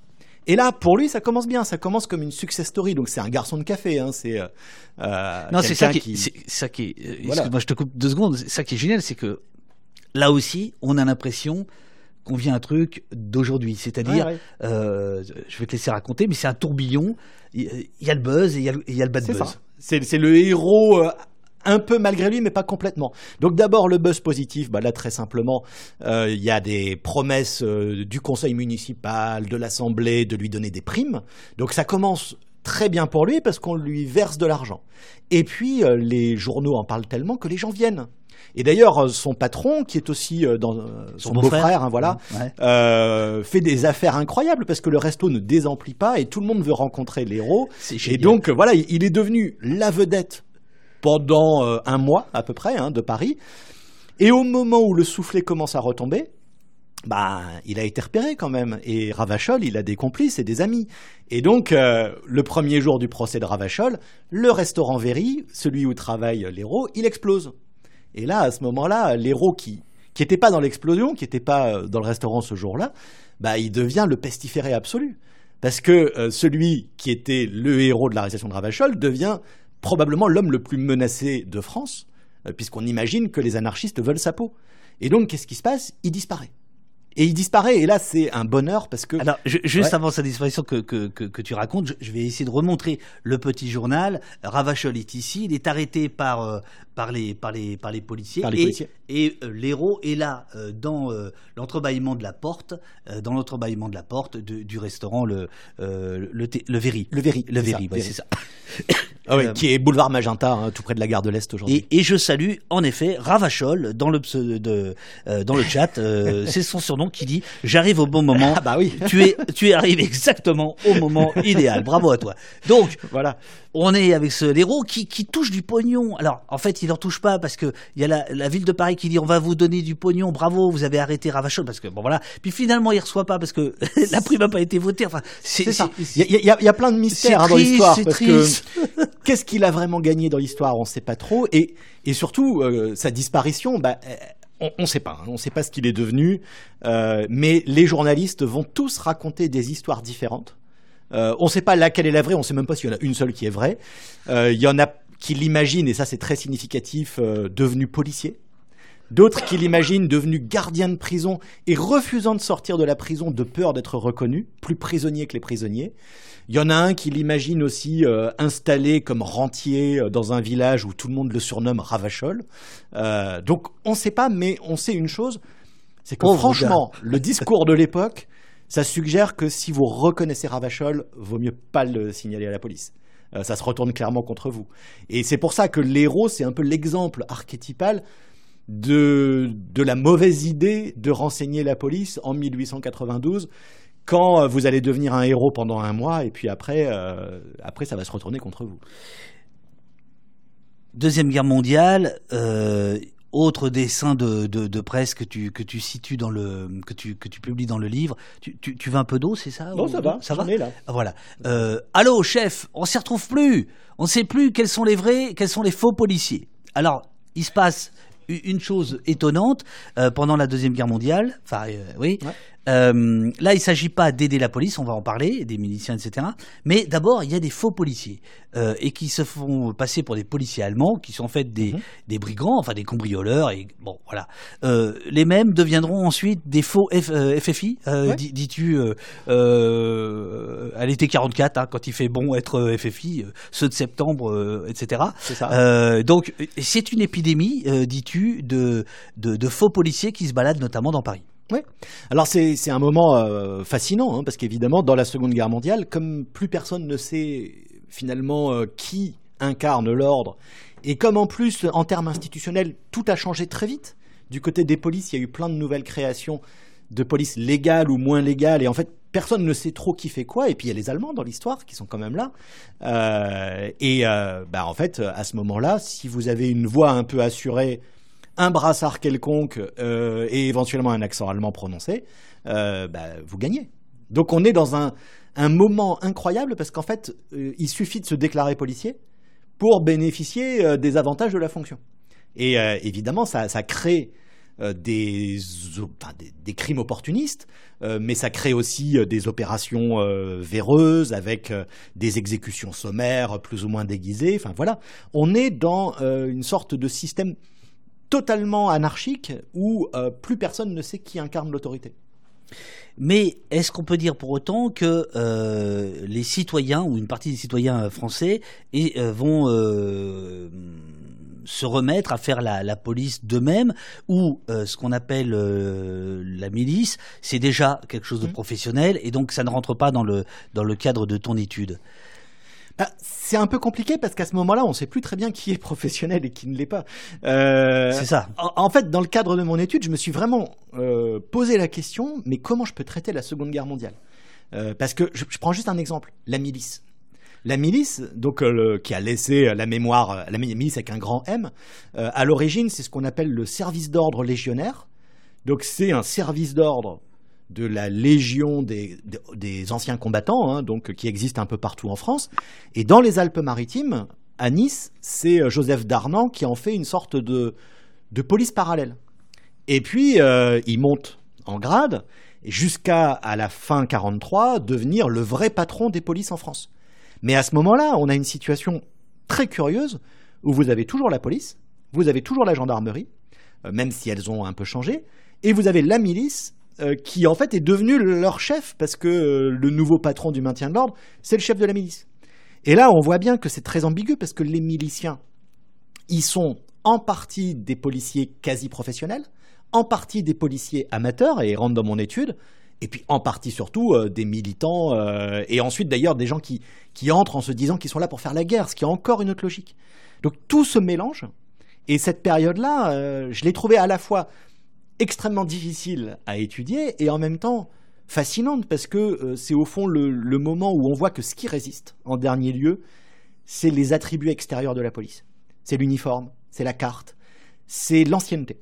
Et là, on voit que euh, la police et la gendarmerie vont sans doute gagner en popularité de manière très paradoxale parce qu'on les reconnaît et parce qu'on sait à peu près à quoi s'attendre avec eux. Donc toutes les polices parallèles euh, qui se créent à l'époque, euh, bah, finalement, en creux, elles montrent que les policiers et les gendarmes sont moins dangereux que, que toutes les, tous les supplétifs de l'ordre quand euh, la, guerre s'arrête, euh, il y a le, Conseil national de la résistance, le CNR, combien euh, célèbre, mmh. qui annonce un programme d'action avec des milices patriotiques destinées à défendre l'ordre public, la vie et les biens des Français contre la terreur et la provocation. Donc on sort de la guerre, l'occupant nazi, euh, il, est, il est éjecté. Euh, le CNR dit euh, il n'a pas tout à fait confiance dans la police, en fait, c'est ça? Oui, mais tu vas un peu vite. Les ah. Allemands sont pas encore éjectés. Ils sont pas loin. Il faut pas oublier ça. Ah oui, t'as raison, on est le 15 mars, mais ça va arriver. Attends. Non, non, non, non, mais même, même, euh, pas l'époque. Même à l'automne 44, même en janvier 45, il y a la bataille des Ardennes. Et c'est très important. Oh, vous chipotez toujours, vous les historiens. Non, c'est super important parce qu'en fait, on a tendance à se dire 44. Non, tu as raison. Paris est libéré, c'est fini. En fait, ça marche pas comme ça. À l'automne, il y a toujours l'idée que la guerre n'est pas finie, que même si évidemment la tendance, euh, on voit bien que l'Allemagne va vers sa défaite, mais mais euh, il y a la crainte que les Allemands ne puissent mener notamment des opérations de sabotage et d'espionnage. Ça, c'est hyper important. À l'automne 44, la grande peur, c'est la cinquième colonne. Soit avec des Allemands infiltrés, soit avec euh, les anciens de la milice, les doriotistes, tous les, tous les fachos en gros euh, qui ont soutenu la collaboration et dont on se dit qu'ils pourraient bien faire des problèmes. Et il y a un exemple hein, qui va dans ce sens, c'est qu'en octobre 44, il y a un train qui explose en banlieue parisienne. Alors, c'est très probablement un accident.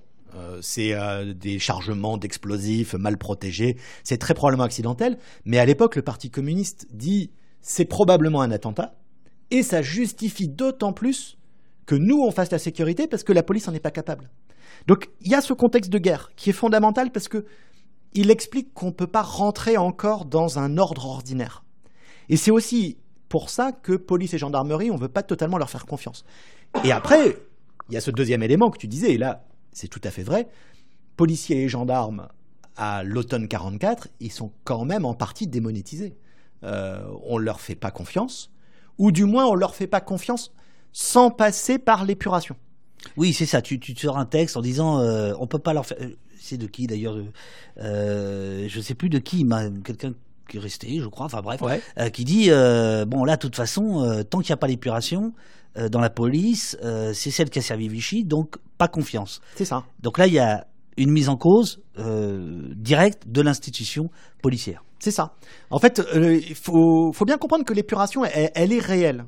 En fait, elle a été très largement injuste et très largement effacée ensuite, parce qu'il y a des amnisties, il y a des retours en grâce, etc. Mm. Mais en 44-45, il y a une vraie épuration. Hein. La, la, police et la gendarmerie sont les institutions les plus épurées en France. Ça ne veut pas dire que sur la durée, l'épuration a fonctionné. Mais euh, à court terme, il y a une vraie épuration parce qu'on sait que c'est un enjeu crucial. Euh, les policiers, à l'époque, euh, un des surnoms qu'on leur donne, c'est les pétins. Donc ça pose le décor. Quoi. Et donc, il y a ce moment qui est à la fois un moment où on n'a pas confiance et un moment aussi où la police et la gendarmerie, de toute façon, sont très largement désorganisés. Parce qu'ils font face aux procédures d'enquête.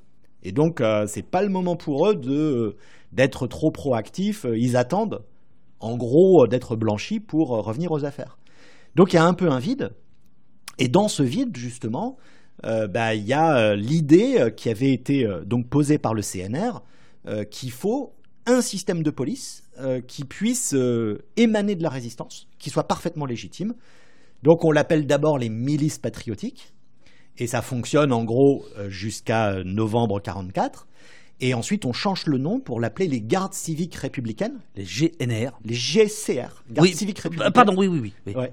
Et, euh, et donc, ces milices patriotiques devenues gardes civiques républicaines, bah là, c'est pour le coup le retour euh, du modèle de la police civique euh, qui, avait disparu depuis la Commune, mais qui avait existé sous la Révolution, sous les révolutions en fait. Là, on est dans la même logique révolutionnaire de faire une police composée à partir essentiellement hein, des anciens de la résistance. Donc, pour une grande part, de militants communistes.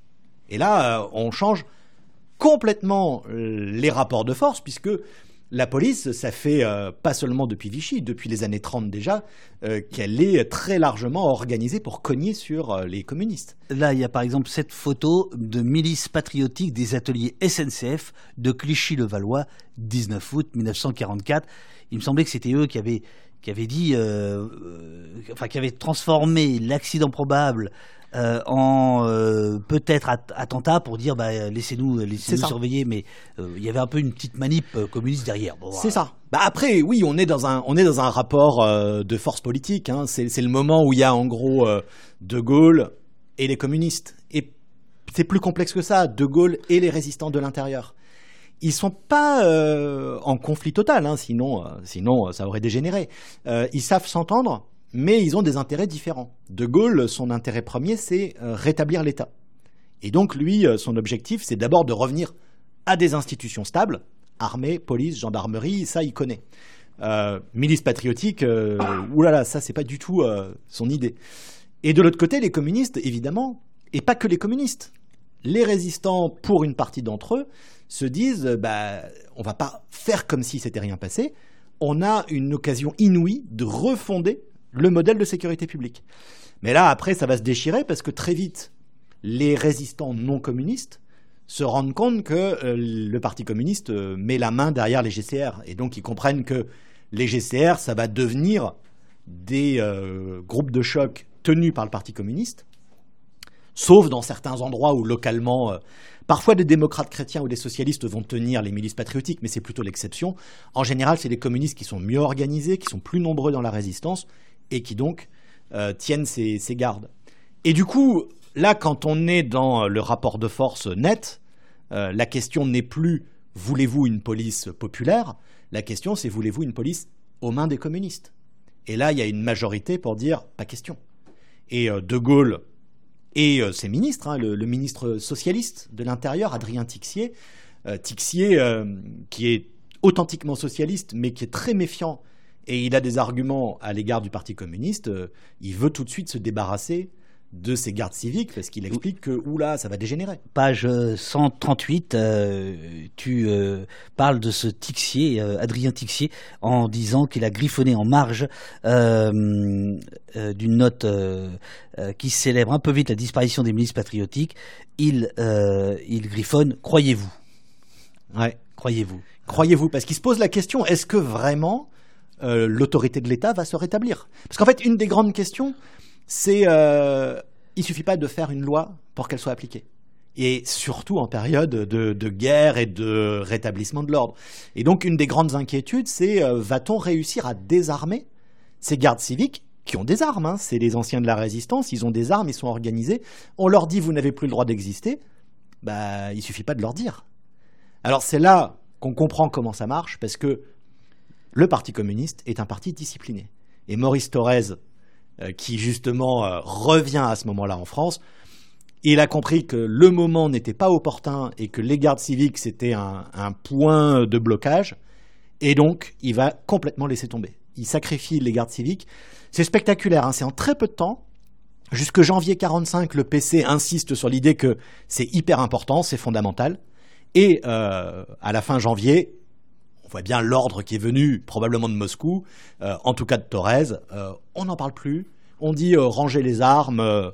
on en reparlera plus tard. C'est plus le sujet. Torres qui est gracié, je crois, par De Gaulle, Ouais. euh, puisqu'il avait été accusé de, de De désertion. Ah, 40, c'est ce que ouais. c'est ce que tu rappelles et donc Voilà. bon bah voilà Bah, on, a, on a beaucoup dit que c'était un marché, qu'en gros, Torres pouvait revenir en France, que De Gaulle lui accorder d'ailleurs pas longtemps après un poste de ministre en échange de l'abandon de ce projet de garde civique. De, euh, de, tout ça euh, vont naître les CRS, non?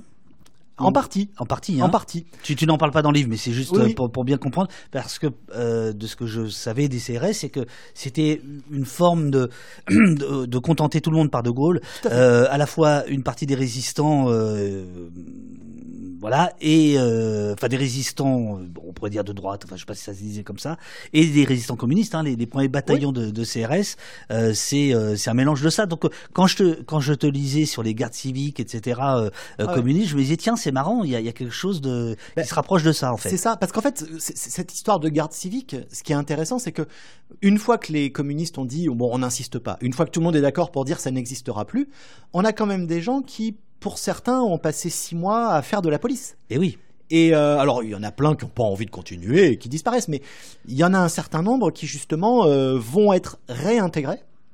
Parce que la police, en même temps, elle a besoin de recruter. Et euh, on va créer un, système. euh, alors, en 45, un peu plus tard dans l'année, euh, effectivement, les compagnies républicaines de sécurité, qui est pensé comme un mixte. C'est-à-dire qu'il y a dans les CRS les anciens de la résistance, qui sont en fait pour la plupart des anciens des milices patriotiques. Et on va mettre avec eux les anciens des groupes mobiles de réserve, c'est-à-dire une des polices de choc de Vichy. Et voilà. Alors, évidemment, on prend les GMR qui ne sont pas compromis, c'est-à-dire, en gros, ceux qui ont été recrutés peu de temps avant, ceux qui n'étaient pas euh, des chefs ni des idéologues et qui, euh, bah, qui ont obéi aux ordres, quoi, et qui souvent d'ailleurs n'ont pas forcément fait grand-chose. On mélange les deux, on secoue. On a un témoignage un peu plus tard de Fernand Barra, qui était un communiste et, et justement l'un des officiers de CRS, qui dit bah, ça se passe très bien. Euh, il, est, il dit voilà, c'est une expérience euh, très positive, les, les hommes fraternisent. euh, La répression fait le mélange s'est fait. Bah, c'est au moment de la répression que ça va exploser, hein, parce que justement, euh, avec les grèves de la fin de l'année 47, Ouais. là, il y a un conflit de loyauté. Et une bonne partie de ceux qui sont les militants communistes qui, et socialistes d'ailleurs, qui viennent de la résistance, pas tous, mais une bonne partie d'entre eux vont démissionner ou vont être d'ailleurs révoqués parce qu'on leur fait pas forcément confiance. Et là, on va avoir une reprise en main. Notamment par les anciens de la police de, de, Exactement. de, de- de Vichy. Et est-ce que, habile transition, est-ce que quand en 68 le slogan euh, apparaît CRS égale SS, est-ce qu'il fait allusion euh, au GMR ou pas? C'est difficile de le dire en 68 parce que je ne sais pas quelle est la mémoire des événements, mais le slogan CRSSS, il est apparu en 48. Euh, il Ah est ouais. utilisé en 48 parce que justement, dans les grèves de mineurs, euh, c'est le moment où on Bah là, a des CRS clair, qui alors. interviennent. Ah, bah c'est... ah oui, c'est totalement clair. Ah, en c'est 48, c'est parce que... Il y a quelqu'un dans le chat qui dit franchement c'est passionnant. Moi je dirais franchement c'est passionnant. mais, mais en 48, ouais, c'est ça. C'est, Ah ouais. un moment euh, un peu curieux. Bah, Il y a un témoignage d'un, policier euh, euh, qui s'appelle Bernard Delplace, qui a été une figure que de- tu cites, que je cite à la fin d'ailleurs, qui a été une figure du syndicalisme policier à la fin du XXe siècle. Rien à voir avec le syndicalisme, syndicalisme Ah, c'est pas policier le même, hein. d'aujourd'hui. Ah oui, c'est pas le même. Euh, Delplace, son livre qui s'appelle Une vie de flic, c'est Edoui Plenel qui l'a écrit avec lui. Hein, c'est ça, ça, ça pose un décor un peu différent. Et euh, Delplace, justement, il raconte euh, dans ses mémoires, euh, Une vie de flic, que son père était policier. Je sais plus si son père ou son oncle, mais en tout cas, dans sa famille, il y a un membre de la famille qui est policier en 47 et qui démissionne en 47. Euh, parce que justement, dans la famille, c'est des mineurs et ils supportent pas l'idée que euh, qu'ils soient amenés à se battre contre les mineurs. Et c'est à ce moment-là qu'il y a vraiment ce côté on nous a trahis. Euh, en face de nous, c'est la même police que celle de Vichy. Il y a un autre slogan qui revient euh, à l'époque. On l'entend d'ailleurs dans le film de, de Jacques Demy, euh, Une chambre en ville. C'est police milice, euh, qui, qui, qui est un slogan de 48. Euh, et donc c'est des slogans qui clairement hein, disent bien, voilà, euh, oh vous êtes les anciens de Vichy. Point important, euh, c'est euh, Pétain, c'est Vichy qui nationalise la police, euh, c'est-à-dire qui, euh, qui met, si je puis dire, de l'ordre euh, dans toute l'histoire policière depuis la Révolution euh, Ouais. française. Et aujourd'hui, nous sommes euh, les héritiers directs de ce système. hein. En gros, il y a la police, la police, elle est nationale, et puis il y a des polices municipales, mais les choses sont très claires et euh, c'est important de, de l'avoir à l'esprit. Le L'organigramme policier d'aujourd'hui, il est hérité de, de cette période. Oui, mais euh, Ça y est, vas-y ouais. l'historien. mais bah. Bah, en fait, euh, Vichy fait ça au début de l'année 41. Absolument. Et ils sont pas forcément si rapides que ça pour l'organisation, donc ils reprennent un projet qui est un projet des années 30. Et en fait, euh, ce que fait Vichy en 41, c'est la partie, ce qu'on appelle un peu la partie techno de Vichy. Parce que Vichy, il y a les idéologues et il y a les technos. Et il y a une partie de technocrates, justement, qui se disent que Vichy, c'est l'occasion de faire les réformes qu'on n'arrivait pas à apporter parce qu'elles posaient des problèmes techniques, syndicaux, etc. Et donc la réforme de 41 qui crée la police nationale, en fait c'est un projet qui était un serpent de mer depuis 20 ans, que voulaient d'ailleurs les syndicats de police, que voulaient pas mal de mairies mais pas toutes, et qui était déjà en germe. hein. Euh, en fait c'est un processus. Euh, la police nationale, 41 c'est pas une rupture. C'est la fin d'un processus qui a duré euh, 30 ans pour nationaliser justement les polices municipales. Troisième partie de ton livre, comment faire participer les citoyens dans un système policier en recomposition des années 68 à nos jours. Alors, d'abord, euh, je voudrais te, te poser une question. Comment euh, fait l'historien? Alors 68, d'accord, ça, ça commence à ça commence à dater, donc on est en- on est dans, dans l'histoire. Mais euh, tu parles de 2023 dans ton dans ton livre. C'est très rare que les historiens euh, euh, s'aventurent dans le monde moderne, dans le monde euh, contemporain de- du moment où ils écrivent. Pourquoi tu t'es affranchi de, de, de cette de cette réticence que vous avez d'ordinaire? En fait, quand j'ai conçu le, le- le livre, je suis vraiment parti du présent. Je pense que je voulais parler du présent. Pour, te dire en fait comment, euh, comment j'en suis venu à ce livre, c'est que depuis euh, en gros 2009, je fais à peu près tous les ans un cours sur l'histoire des polices. Euh, et ce cours, bah forcément, je le nourris aussi avec des éléments d'actu. Tu connais le principe. Et, et donc, je me suis retrouvé à faire des coupures de presse. Et il se trouve que j'habite dans l'Oise et que dans l'Oise, on a le Parisien, mais avec les pages Oise. Et les pages Oise, en 2010, 2011, 2012, c'est les voisins vigilants, toutes les semaines. Toutes les semaines, création d'un nouveau groupe de voisins vigilants. Et je me suis dit, mais c'est pas possible, il se passe quelque chose. Et au national, on n'en parle pas. Euh, C'était pas trop un sujet. Et en revanche, euh, à l'échelle locale, on voyait bien que dans la presse locale, il y avait plein de trucs. Donc, je me suis dit, faut que j'arrive là. Et euh, mon point de départ, hein, l'idée de départ dans le livre, c'était de terminer avec les voisins vigilants. Et quand, en fait, euh, bah, je me suis vraiment mis au, sujet, il y a des sociologues hein, qui ont travaillé là-dessus, et là, on peut s'appuyer dessus, bah, je me suis rendu compte que les voisins vigilants, c'était pas du tout un point d'arrivée. Et que le point d'arrivée, euh, il se dérobe, quoi. Il- et c'est pour ça que j'ai été jusqu'à aujourd'hui en me disant, bah, assumons, au moins on pose les questions. On peut dire des conneries, parce que euh, faut assumer, mais dans un bouquin d'histoire, il faut dire ce qu'on sait pas. Et il y a plein de sujets pour lesquels je dis, euh, là, on ne sait pas encore, euh, Absolument. là, on n'a pas les éléments, euh, voilà, il faut, faut faire avec. Il y aura des travaux. euh, d'autres feront et peut-être contrediront.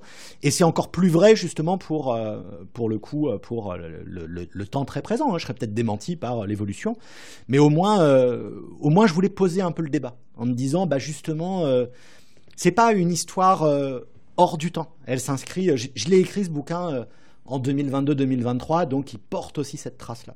Il faut l'assumer. Créez vos milices, soyez de la police.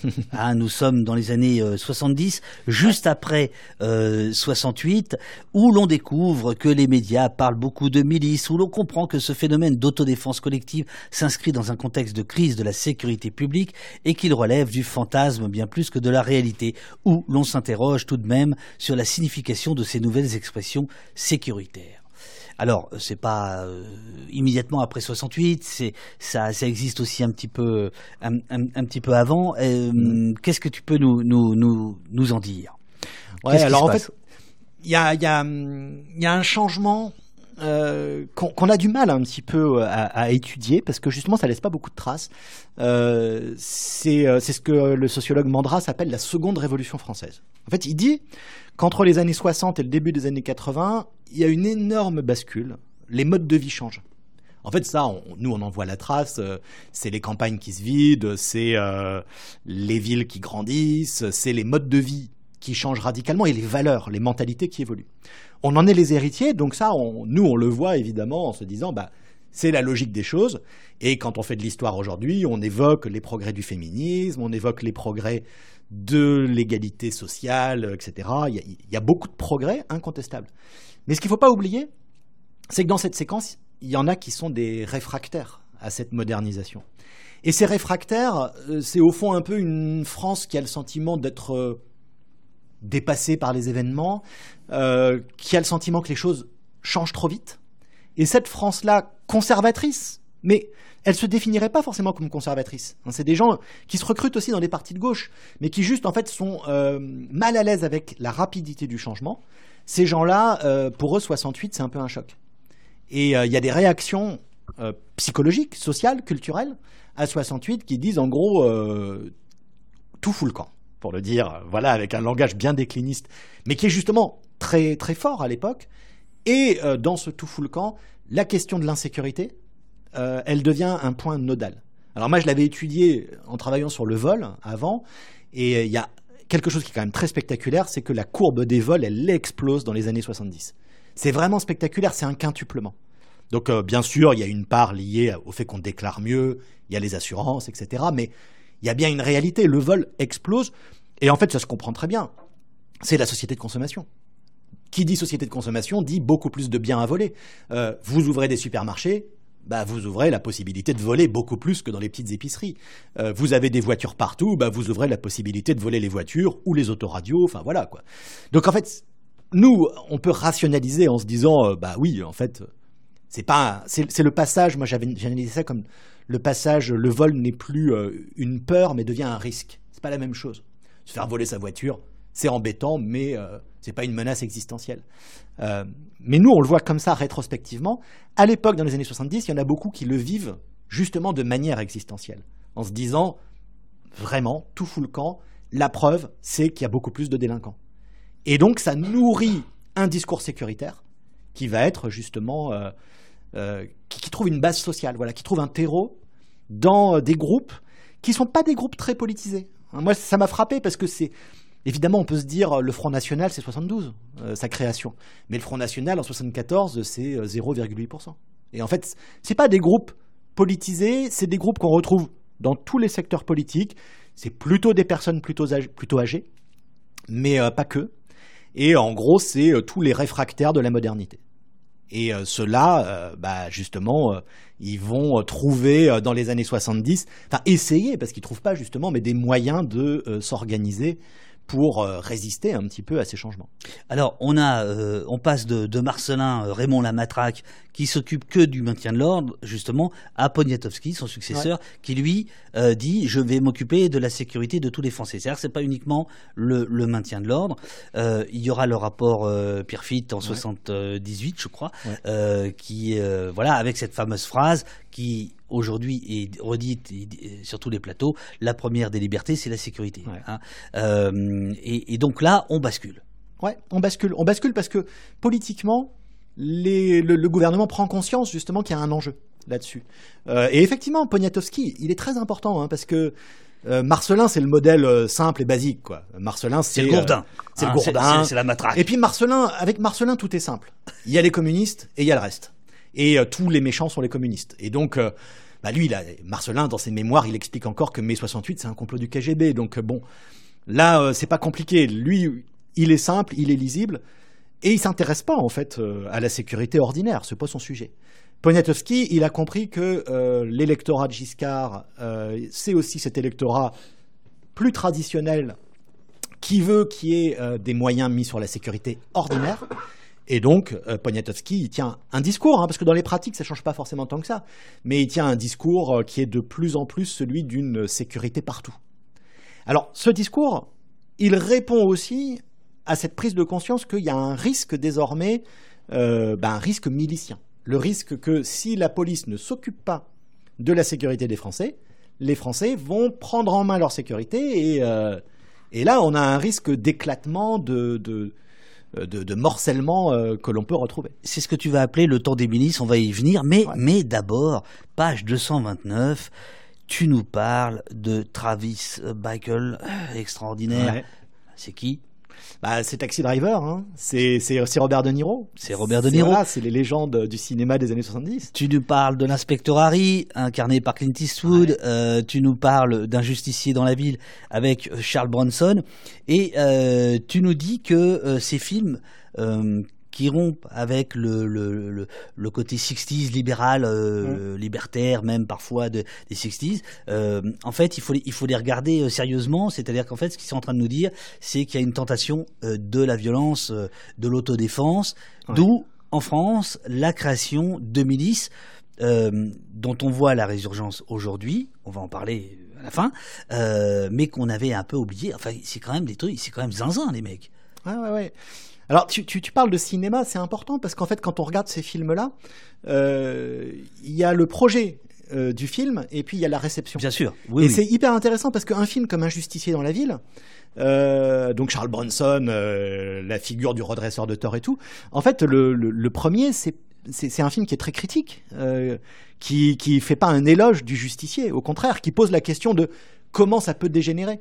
Mais ce qui est intéressant, c'est que il est reçu par les spectateurs comme un éloge de l'autodéfense. Et du coup, les cinéastes sont pas idiots, ils font un justicier dans la ville la suite. Il y en a trois ou quatre comme ça. Et plus on avance, plus c'est euh, Charles Bronson contre le reste du monde, euh, redresseur de tort. Et on a la même chose de manière générale, hein, avec euh, ce, discours qui se durcit. Alors, à l'exception du cinéma français, j'ai vu passer sur le chat quelqu'un qui citait Les Chiens d'Alain Gessua. C'est un des films de la fin des années 70 euh, avec Depardieu, c'est un de ses premiers rôles. Euh, et c'est hyper intéressant parce qu'en France, il y a plein de films, là aussi sur l'autodéfense, mais qui sont tous critiques. Ils sont tous très critiques de l'autodéfense. Il faut dire que les scénaristes de ces films, euh, c'est Manchette. Hein. Euh, Manchette, il en a scénarisé deux ou trois. Euh, Enfin, c'est le, néopolar. euh, clairement, ils sont pas sur cette ligne-là. Mais c'est intéressant parce que il y a ces discours-là qui cohabitent. Alors après, bah, voilà. D'ailleurs, tu, tu, tu parles de Dupont-la-Joie. Dupont-la-Joie, exactement. Dupont-la-Joie, c'est emblématique. Euh, là, on est en 72 ou 73, hein, Dupont-la-Joie, et justement, euh, le film, il évoque le lynchage. Euh, et l'idée que les bons citoyens vont justement se liguer dans une perspective qui est aussi une perspective raciste. Parce qu'évidemment, c'est ça qui est important, justement, pour, pour penser cette période. Il y a, cet élément-là qui est, qui est pas le seul. Parce que ne le lire que sous le prisme du racisme, ça serait une erreur. C'est pas le seul enjeu, mais c'est un des enjeux majeurs. Bien sûr. ouais. Euh, les crimes racistes, ils, ils- ils explosent, ils culminent justement dans les années 70. Surtout au début des années 70, et là, il y a vraiment un moment euh, incroyablement violent.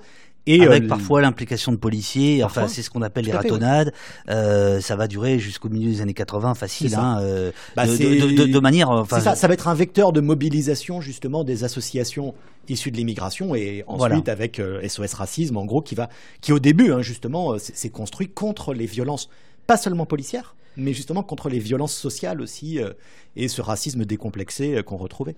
Alors, donc tu, tu, tu dis euh, euh, le, le temps des milices, mais en fait, euh, ce que tu ce que tu racontes assez assez rapidement, c'est que donc dans des villages, dans des petites villes, dans des sous-préfectures, il y a des, des tentatives. Alors souvent menées, pas toujours, mais souvent menées par les commerçants. Euh, il y a une c'est une trace Ouais. du poujadisme qui qui, Ouais. qui qui reste, etc. Mais euh, ce que tu as l'air de dire, c'est que c'est un peu comme les gourdins réunis, c'est-à-dire ça, ça c'est plus des bulles médiatiques, euh, des euh, tarte à gueule à la récré, à la récré. Ah, euh, tu vas voir ce qui va se passer si tu continues. Des photos, mais pas réellement d'action. C'est ça. Fort heureusement. C'est ça, exactement. Alors là, là moi j'avais un problème là d'archives, hein, parce qu'évidemment, quand on rentre dans les années 70, on n'a plus beaucoup d'archives. Euh, la règle hein, en France, c'est que les archives sont communicables après 30 ans. Mais 30 ans, c'est optimiste. Dès que c'est un document qui, pour différentes raisons, touche à la sûreté, c'est 50. Et dès que c'est judiciaire, c'est 75 ans. Donc euh, autant dire que les années 70, on a des archives, mais pas beaucoup. Et là, bon, bah, j'ai la presse. Je Là, vois bien qu'il y a des... Pardon, Ouais. euh, tu parles du statut des archives, archives nationales, mais aussi préfecture de police, Ouais, partout. oui, toutes les archives, c'est la règle, Ouais. C'est la règle toutes les archives publiques. D'accord. Donc, euh, en général, sur ces questions-là, euh, avant 75 ans, on sait que ça va être compliqué. Donc là, concrètement, euh, la Seconde Guerre mondiale, c'est bon, mais au-delà de la Seconde Guerre mondiale, c'est toujours un peu. alors, on a des dérogations. hein. Honnêtement, on les a assez facilement, mais c'est long.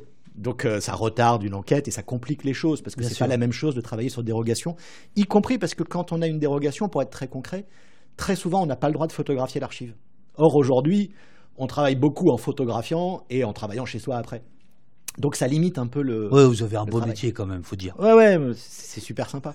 Mais, mais, mais du coup, voilà, pour les années 70, moi j'étais un peu confronté à. Excuse-moi, euh, je, je continue, après on revient sur les années 70. Sur- Sur les archives, par exemple, judiciaires, euh, comment savoir si, une fois que tu as la dérogation, tu accèdes vraiment à l'intégralité des archives ou est-ce que elles sont euh, elles sont nettoyées, purgées? Je ne parle pas euh, des trucs qui seraient éventuellement euh, biffés parce que bon voilà, Mhm. mais euh, par exemple tel PV on te le met pas, voilà on te l'enlève. Alors on le sait. On Ça, le on le sait. Ouais, Euh, alors, on vous le dit? évidemment, la pratique est plus ou moins complexe. En fait, il y, a- il y a deux niveaux. Le premier niveau, c'est euh, est-ce que l'inventaire est bien fait? Oui. Si l'inventaire est bien fait, ce qui est souvent le cas quand même, hein, si l'inventaire est bien fait, on a en gros un détail des documents euh, classés par, euh, par grande pochette. Donc par bloc de sang, on va dire. Donc on sait à peu près à quoi s'attendre, on fait la demande. Et souvent, ce qui peut se passer, c'est qu'on va avoir une dérogation qui exclut une pochette.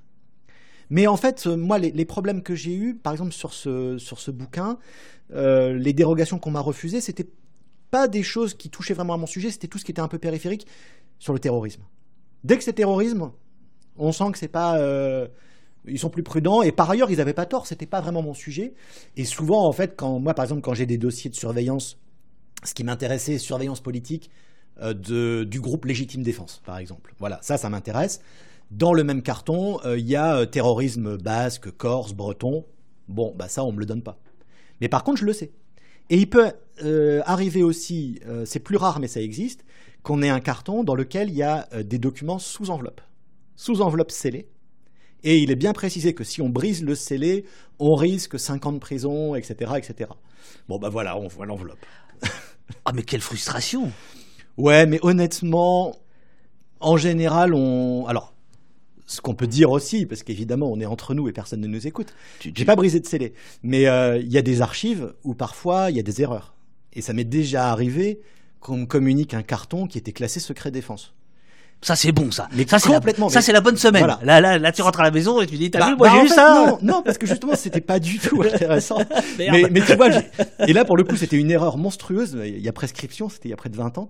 Mais moi, je, je cherchais des trucs sur le 19e siècle. On me file un carton, je vois que tout est dactylographié. Je me dis, c'est pas logique.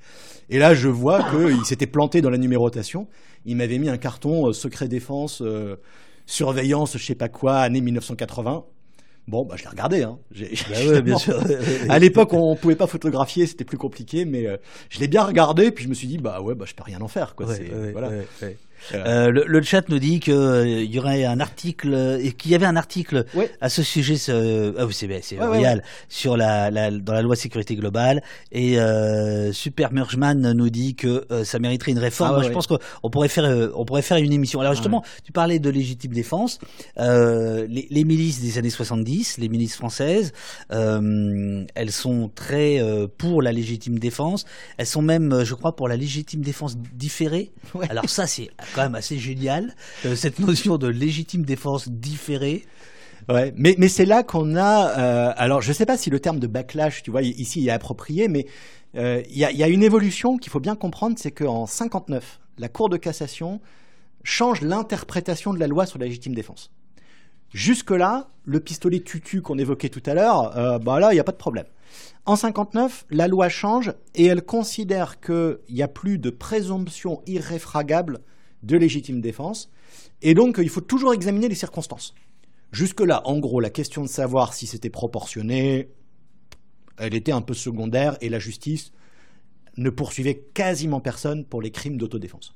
À partir de 59, ça change. La justice fait un peu plus le boulot de vérifier, donc il y a des poursuites. Donc il y a pas mal de gens qui sont poursuivis dans les tribunaux.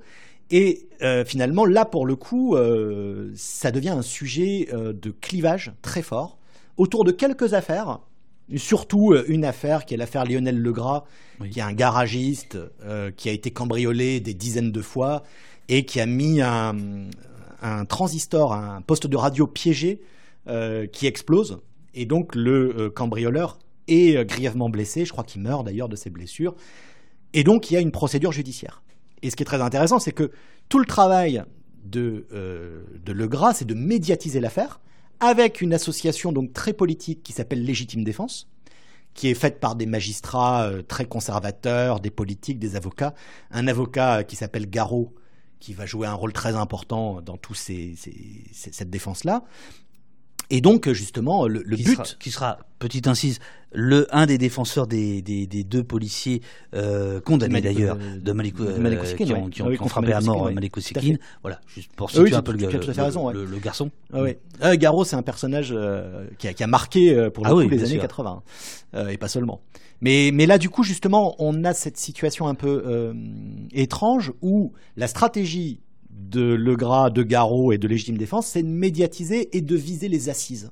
Parce qu'ils savent qu'aux assises, ils auront un acquittement.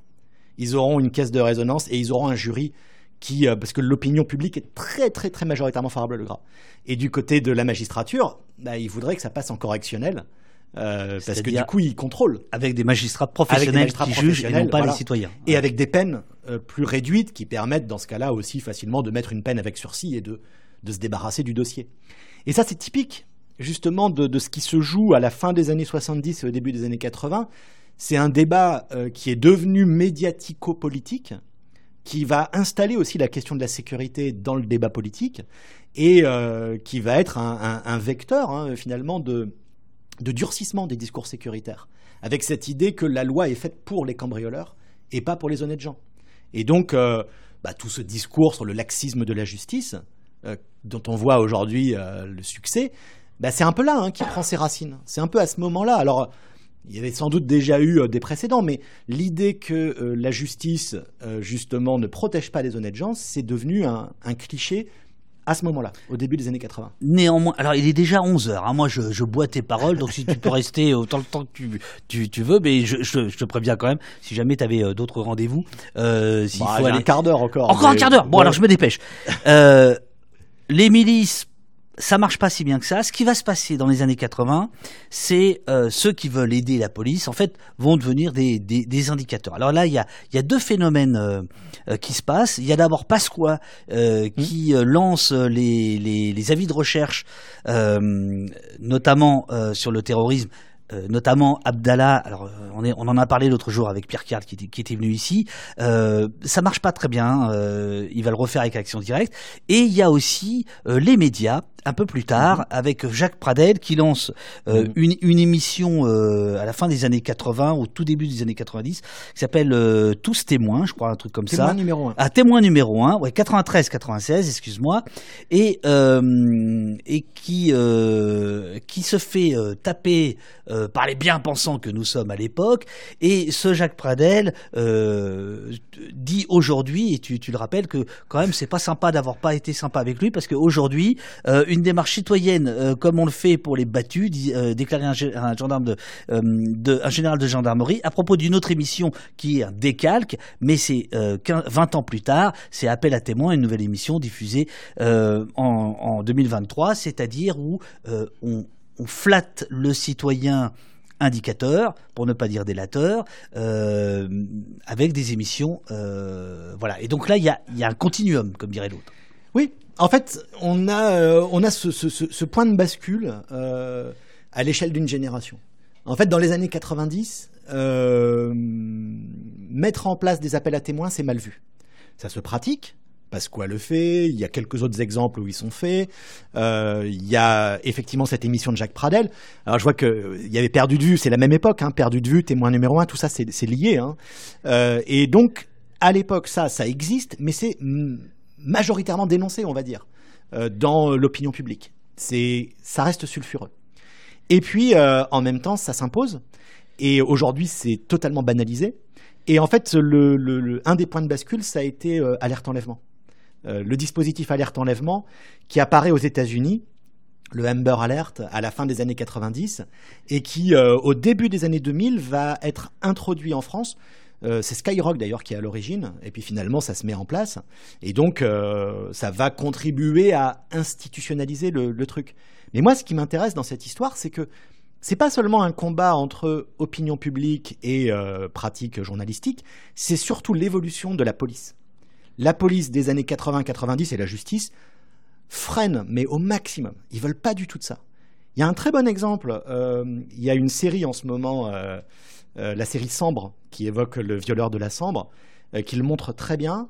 à propos du violeur de la Sambre, dès 1990, ils ont son portrait robot, qui est très ressemblant en plus à Dino Scala. Donc ils ont à peu près tout.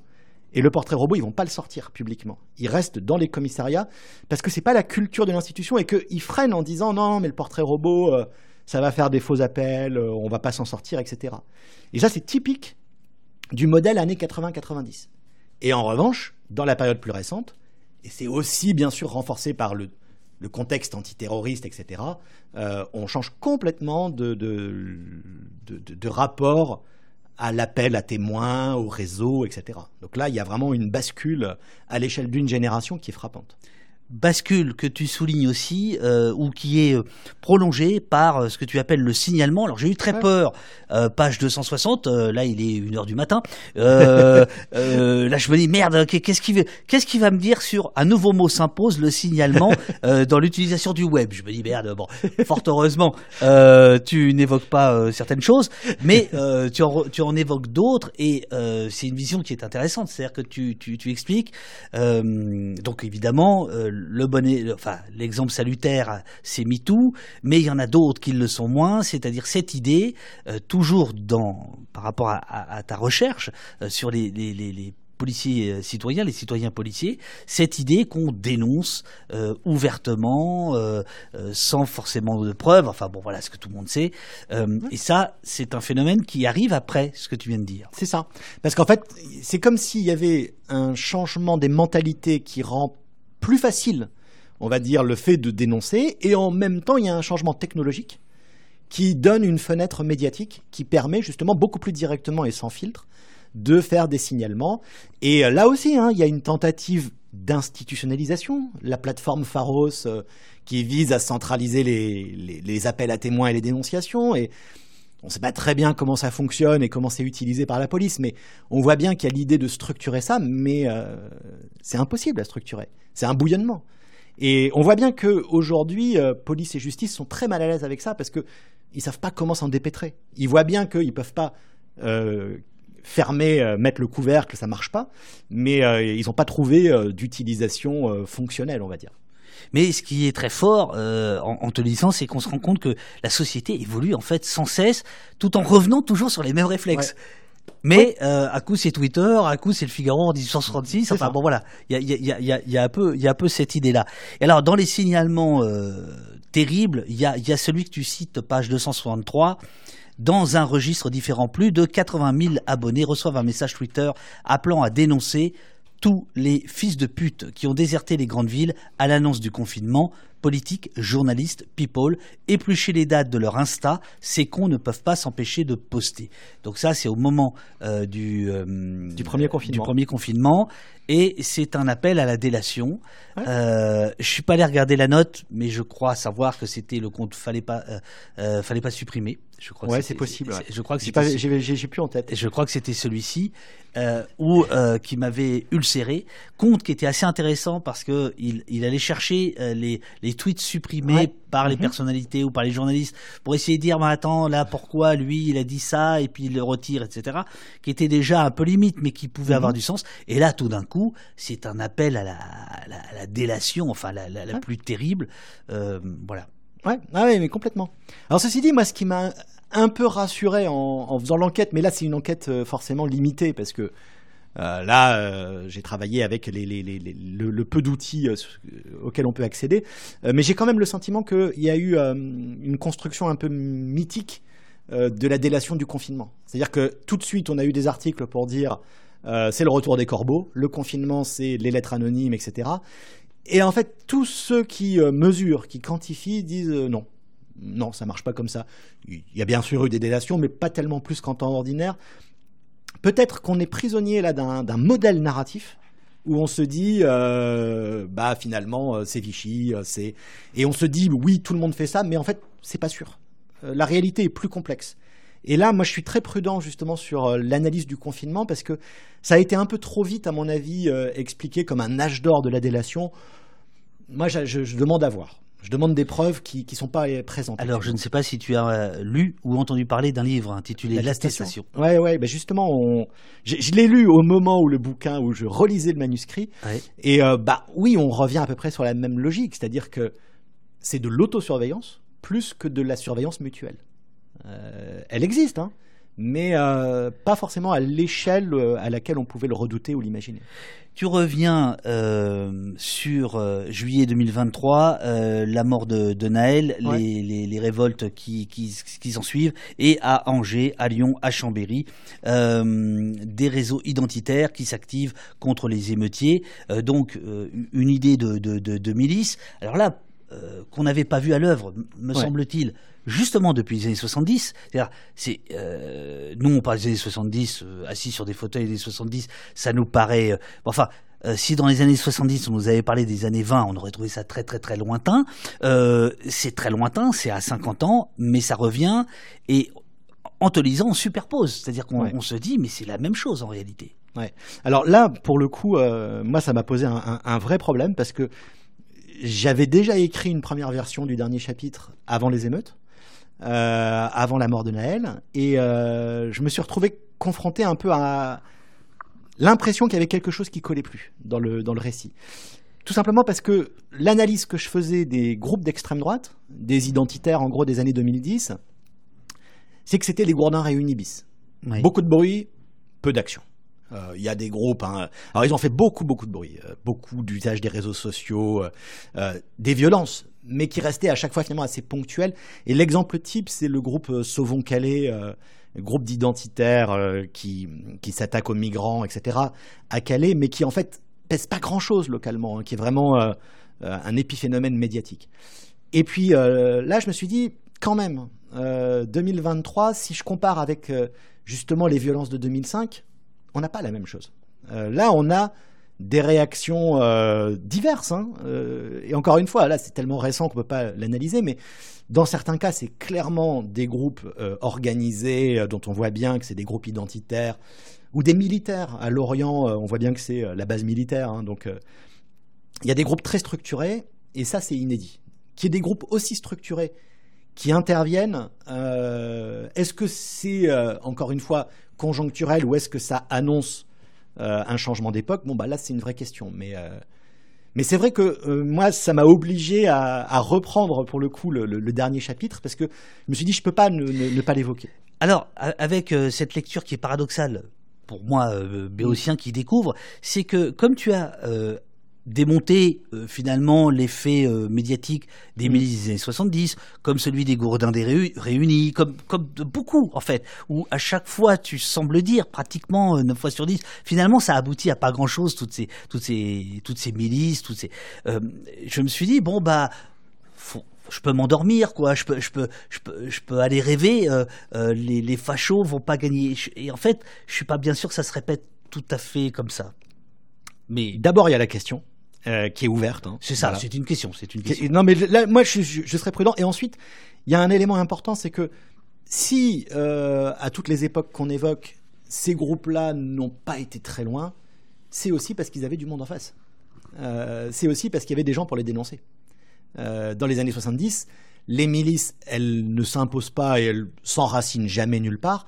Pourquoi? Parce que immédiatement, il y a la plupart des grands journaux qui leur tombent dessus il euh, y a des militants qui réagissent, et euh, le discours social dominant, le discours social dominant des années 70, c'est plutôt euh, Libération Le Monde que CNews. Et la question, elle est là, c'est que je pense que ce qui peut-être aujourd'hui bascule, c'est qu'en 2023, ce genre d'événement milicien, il est peut-être davantage au centre du, du, oui, du, du, tambour médiatique, hein, on va dire, alors, avec une nuance, hein, c'est que dans les années 70, il y, a des, il y a une presse populaire, il y a le Parisien, euh, le Parisien libéré à l'époque, euh, qui n'est pas le Parisien d'aujourd'hui. Hein, le Parisien libéré des années 70, bien sécuritaire. Hein, pour le coup, ils défendent les milices et les honnêtes gens. Donc, ça ressemble un peu, toute proportion gardée, je crois quand même, à du CNews. Mais le, le relais politique n'est pas le même. Voilà, dans les années 70, le Front National, il est quasi inexistant dans les années 2020, il y a plein de courants politiques qui, je pense, peuvent relayer, soutenir, appuyer ce type de mouvement milicien. Et ça, c'est vraiment inédit. Euh, je vois pas peut-être les années 30, évidemment, c'est la comparaison un peu inévitable, mais il n'y a pas beaucoup d'autres moments où euh, on peut avoir une convergence entre une tentation milicienne et euh, un appui politique. Est-ce que étudier l'histoire, écrire l'histoire, lire l'histoire, c'est une façon de juguler, de mettre une opposition? Oui, je pense je pense. Moi, ce, qui, ce que je retiens au fond, euh, ce que j'aimerais bien retenir de, mon livre à la fin, c'est que j'ai l'impression de dégonfler euh, beaucoup de bulles médiatiques. Voilà. J'ai l'impression, moi, ce qui m'a le plus plu finalement dans l'écriture du livre, c'est de me rendre compte que souvent, euh, quand on regardait d'un peu plus près les choses, on pouvait voir les choses différemment, plus, de manière plus apaisée. Alors ça marche pas pour tout, hein. ça marche pas pour l'actualité parce que l'actualité je vis dedans. Mais euh, pour les événements historiques, je pense que le, travail de l'historien c'est souvent justement de la phrase clé de l'historien, c'est de dire c'est plus compliqué que ça. Voilà, un historien, son métier c'est de dire c'est un peu plus compliqué que ça, parce que tout est toujours plus compliqué. Alors ça veut dire aussi que l'historien est pas du tout bon pour euh, penser l'avenir euh, et pour organiser. Euh, ah bah justement, il y avait Roland à l'instant même dans le chat. Alors je sais pas si tu l'avais vu. qui demandait est-ce que le rôle d'un chercheur est-il cantonné au passé J'étais parti dans les, dans, les, dans les anecdotes. Je vais vous dire pourquoi je suis un très mauvais prophète et pourquoi je le sais. J'ai fait un pari. J'ai perdu beaucoup de bouteilles de champagne. C'était un pari que j'ai fait à plein de gens parce que j'étais convaincu en 2017, au début de l'année, que Macron ferait moins de 5% à la présidentielle. J'avais prédit le score d'Alain Madelin. Et euh, bon, bah, je pense qu'une fois que je dis ça, vous comprenez qu'il ne faut pas m'écouter pour prédire le futur. je suis pas bon. Mais par contre, le... du passé. Eh, quel argument de vente. Mais par contre, le passé, je suis, je suis le roi. Laissez-moi le passé, je vous laisse le futur. Il est, il est déjà 11h17. Euh, je, je prends une dernière question du chat. Euh, c'est dur de neuf. Euh, alors c'était à 9h54. Je ne sais pas de quoi on parlait à ce moment-là. Dans les discours et les demandes, quel était le terme le plus utilisé entre sécurité et sûreté? Un autre terme euh, était-il plus utilisé encore? Alors je ne sais pas de, quelle époque il s'agissait. Je suis désolé, mais cette notion-là me semble absolument centrale, y compris pour répondre au discours sécuritaire. Est-ce qu'on n'aurait pas intérêt, nous les, les suspects, à parler de sûreté? Ah oui, oui. Mais la, sûreté, la sûreté sanitaire, la sûreté euh, alimentaire, la sûreté euh, du, du, logement. Oui. Et les mots, les mots euh, ont, enfin, ils changent aussi avec le temps. C'est-à-dire que le, terme de l'opposition sûreté-sécurité au 19e, elle n'a pas du tout le même. À l'époque, on ne parle pas de sécurité, pas dans le sens actuel. Sécurité, c'est plutôt réservé aux, aux, catastrophes. sûreté, on est dans le domaine de la question policière. Mais il y a une grande différence, c'est qu'au XIXe siècle, quand on parle de sûreté, on pense tout de suite arrestation arbitraire. Et c'est un point important, c'est qu'au XIXe siècle, il y a quand même une succession de dictatures, euh, dont une des activités préférées, c'est euh, d'arrêter les, les bourgeois qui ne sont pas du bon bord politique. Et donc les gens, au XIXe siècle, n'ont pas du tout le même rapport à la police qu'aujourd'hui, tout simplement parce qu'il leur arrive souvent euh, d'être euh, dans le collimateur de, la police. Y compris pour une autre raison, c'est qu'il y a aussi une dimension très sociale, euh, très guerre sociale. Le policier et surtout le gendarme, c'est des hommes du peuple. Et quand ils contrôlent des bourgeois, typiquement les débuts de la sécurité routière vers 1900, un gendarme qui arrête un automobiliste pour lui dire qu'il est en excès de vitesse, il est presque sûr de se prendre un courrier qui remonte au préfet et qui va finir par l'engueuler. Parce qu'il s'attaque à beaucoup plus fort que lui. Euh, et c'est intéressant parce que au XIXe siècle, il y a aussi cette lecture-là qui fait que le policier, on ne l'aime pas, et une partie des gens qui ne l'aiment pas, c'est pour des raisons de, je dirais pas de racisme social, hein, euh, ça joue. Euh, donc ça complique un petit peu le regard qu'on peut avoir. Mais maintenant, en revanche, sur aujourd'hui, penser la sûreté plutôt que la sécurité, c'est sans doute un levier pour, pour ménager justement d'un côté euh, effectivement le souci de, paix sociale, civile, de concorde, etc. Et euh, de l'autre, bah, le respect du droit. Euh, dans la notion de sûreté, il y a la notion de, droit, fondamentalement. Mais voilà, c'est un des enjeux. Hein, comment articuler la police et le droit Mais ça, t'as pas fini d'en parler. Ultime question, elle est. Qu'est-ce que nous avons fait pendant 2h20 au poste? on a parlé de citoyenneté et de souveraineté et de sécurité. Mais euh, voilà, je pense que là, euh, on a, on a collectivement euh, réfléchi à ce que le passé pouvait nous instruire. C'est un club. Arnaud Dominique août, citoyen policier, une autre histoire de la sécurité publique en France, de la garde nationale aux voisins vigilants. Euh, tu reviendras pour parler des voisins vigilants. Je sais que c'est ta, c'est, ta marotte. Euh, j'ai un petit autocollant à te donner, euh, mais on fera ça tout à l'heure. il faut que je fasse une photo de toi. et voilà que le chat s'emballe. super, merci, nous dit Zalo. Durdenov, merci pour cette réponse. Uriel, merci Arnaud Dominique euh, euh Roland, euh, merci pour cette réponse. Votre travail est passionnant. Un grand moment d'histoire ce matin. Euh, c'était très passionnant, nous dit Sorcière. passionnant, nous dit Ulikmi. voilà, là ça va pas s'arrêter. Merci Monsieur Hout, merci pour tout. Alors tu peux rester là, je vais faire une petite photo de toi. voilà, pour la vignette. hop, hop, hop. Ah là là, la vie d'artiste, hein, c'est quelque chose. Ouais, c'est compliqué. Hein. compliqué hein.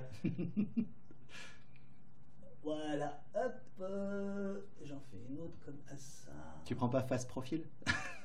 Ah bah si tu veux, si tu veux, si tu veux, face profil, si tu veux. Bon, merci, merci beaucoup, merci, euh, très éclairant. Euh, c'est quand qu'il revient? Bah attends, euh, on était au cœur du poste aujourd'hui. Merci pour l'échange. On a appris plein de trucs, notamment l'existence de Ravachol. Ah non, non, non, de son tueur, Monsieur Léraud. hâte d'écouter ça. PH, je fais une petite pause, je vous retrouve et on lance le, le replay avec Uriel dans quelques minutes. Mais là, je vous laisse euh, cinq minutes, les amis, le temps d'accompagner notre invité euh, à l'escalier de secours.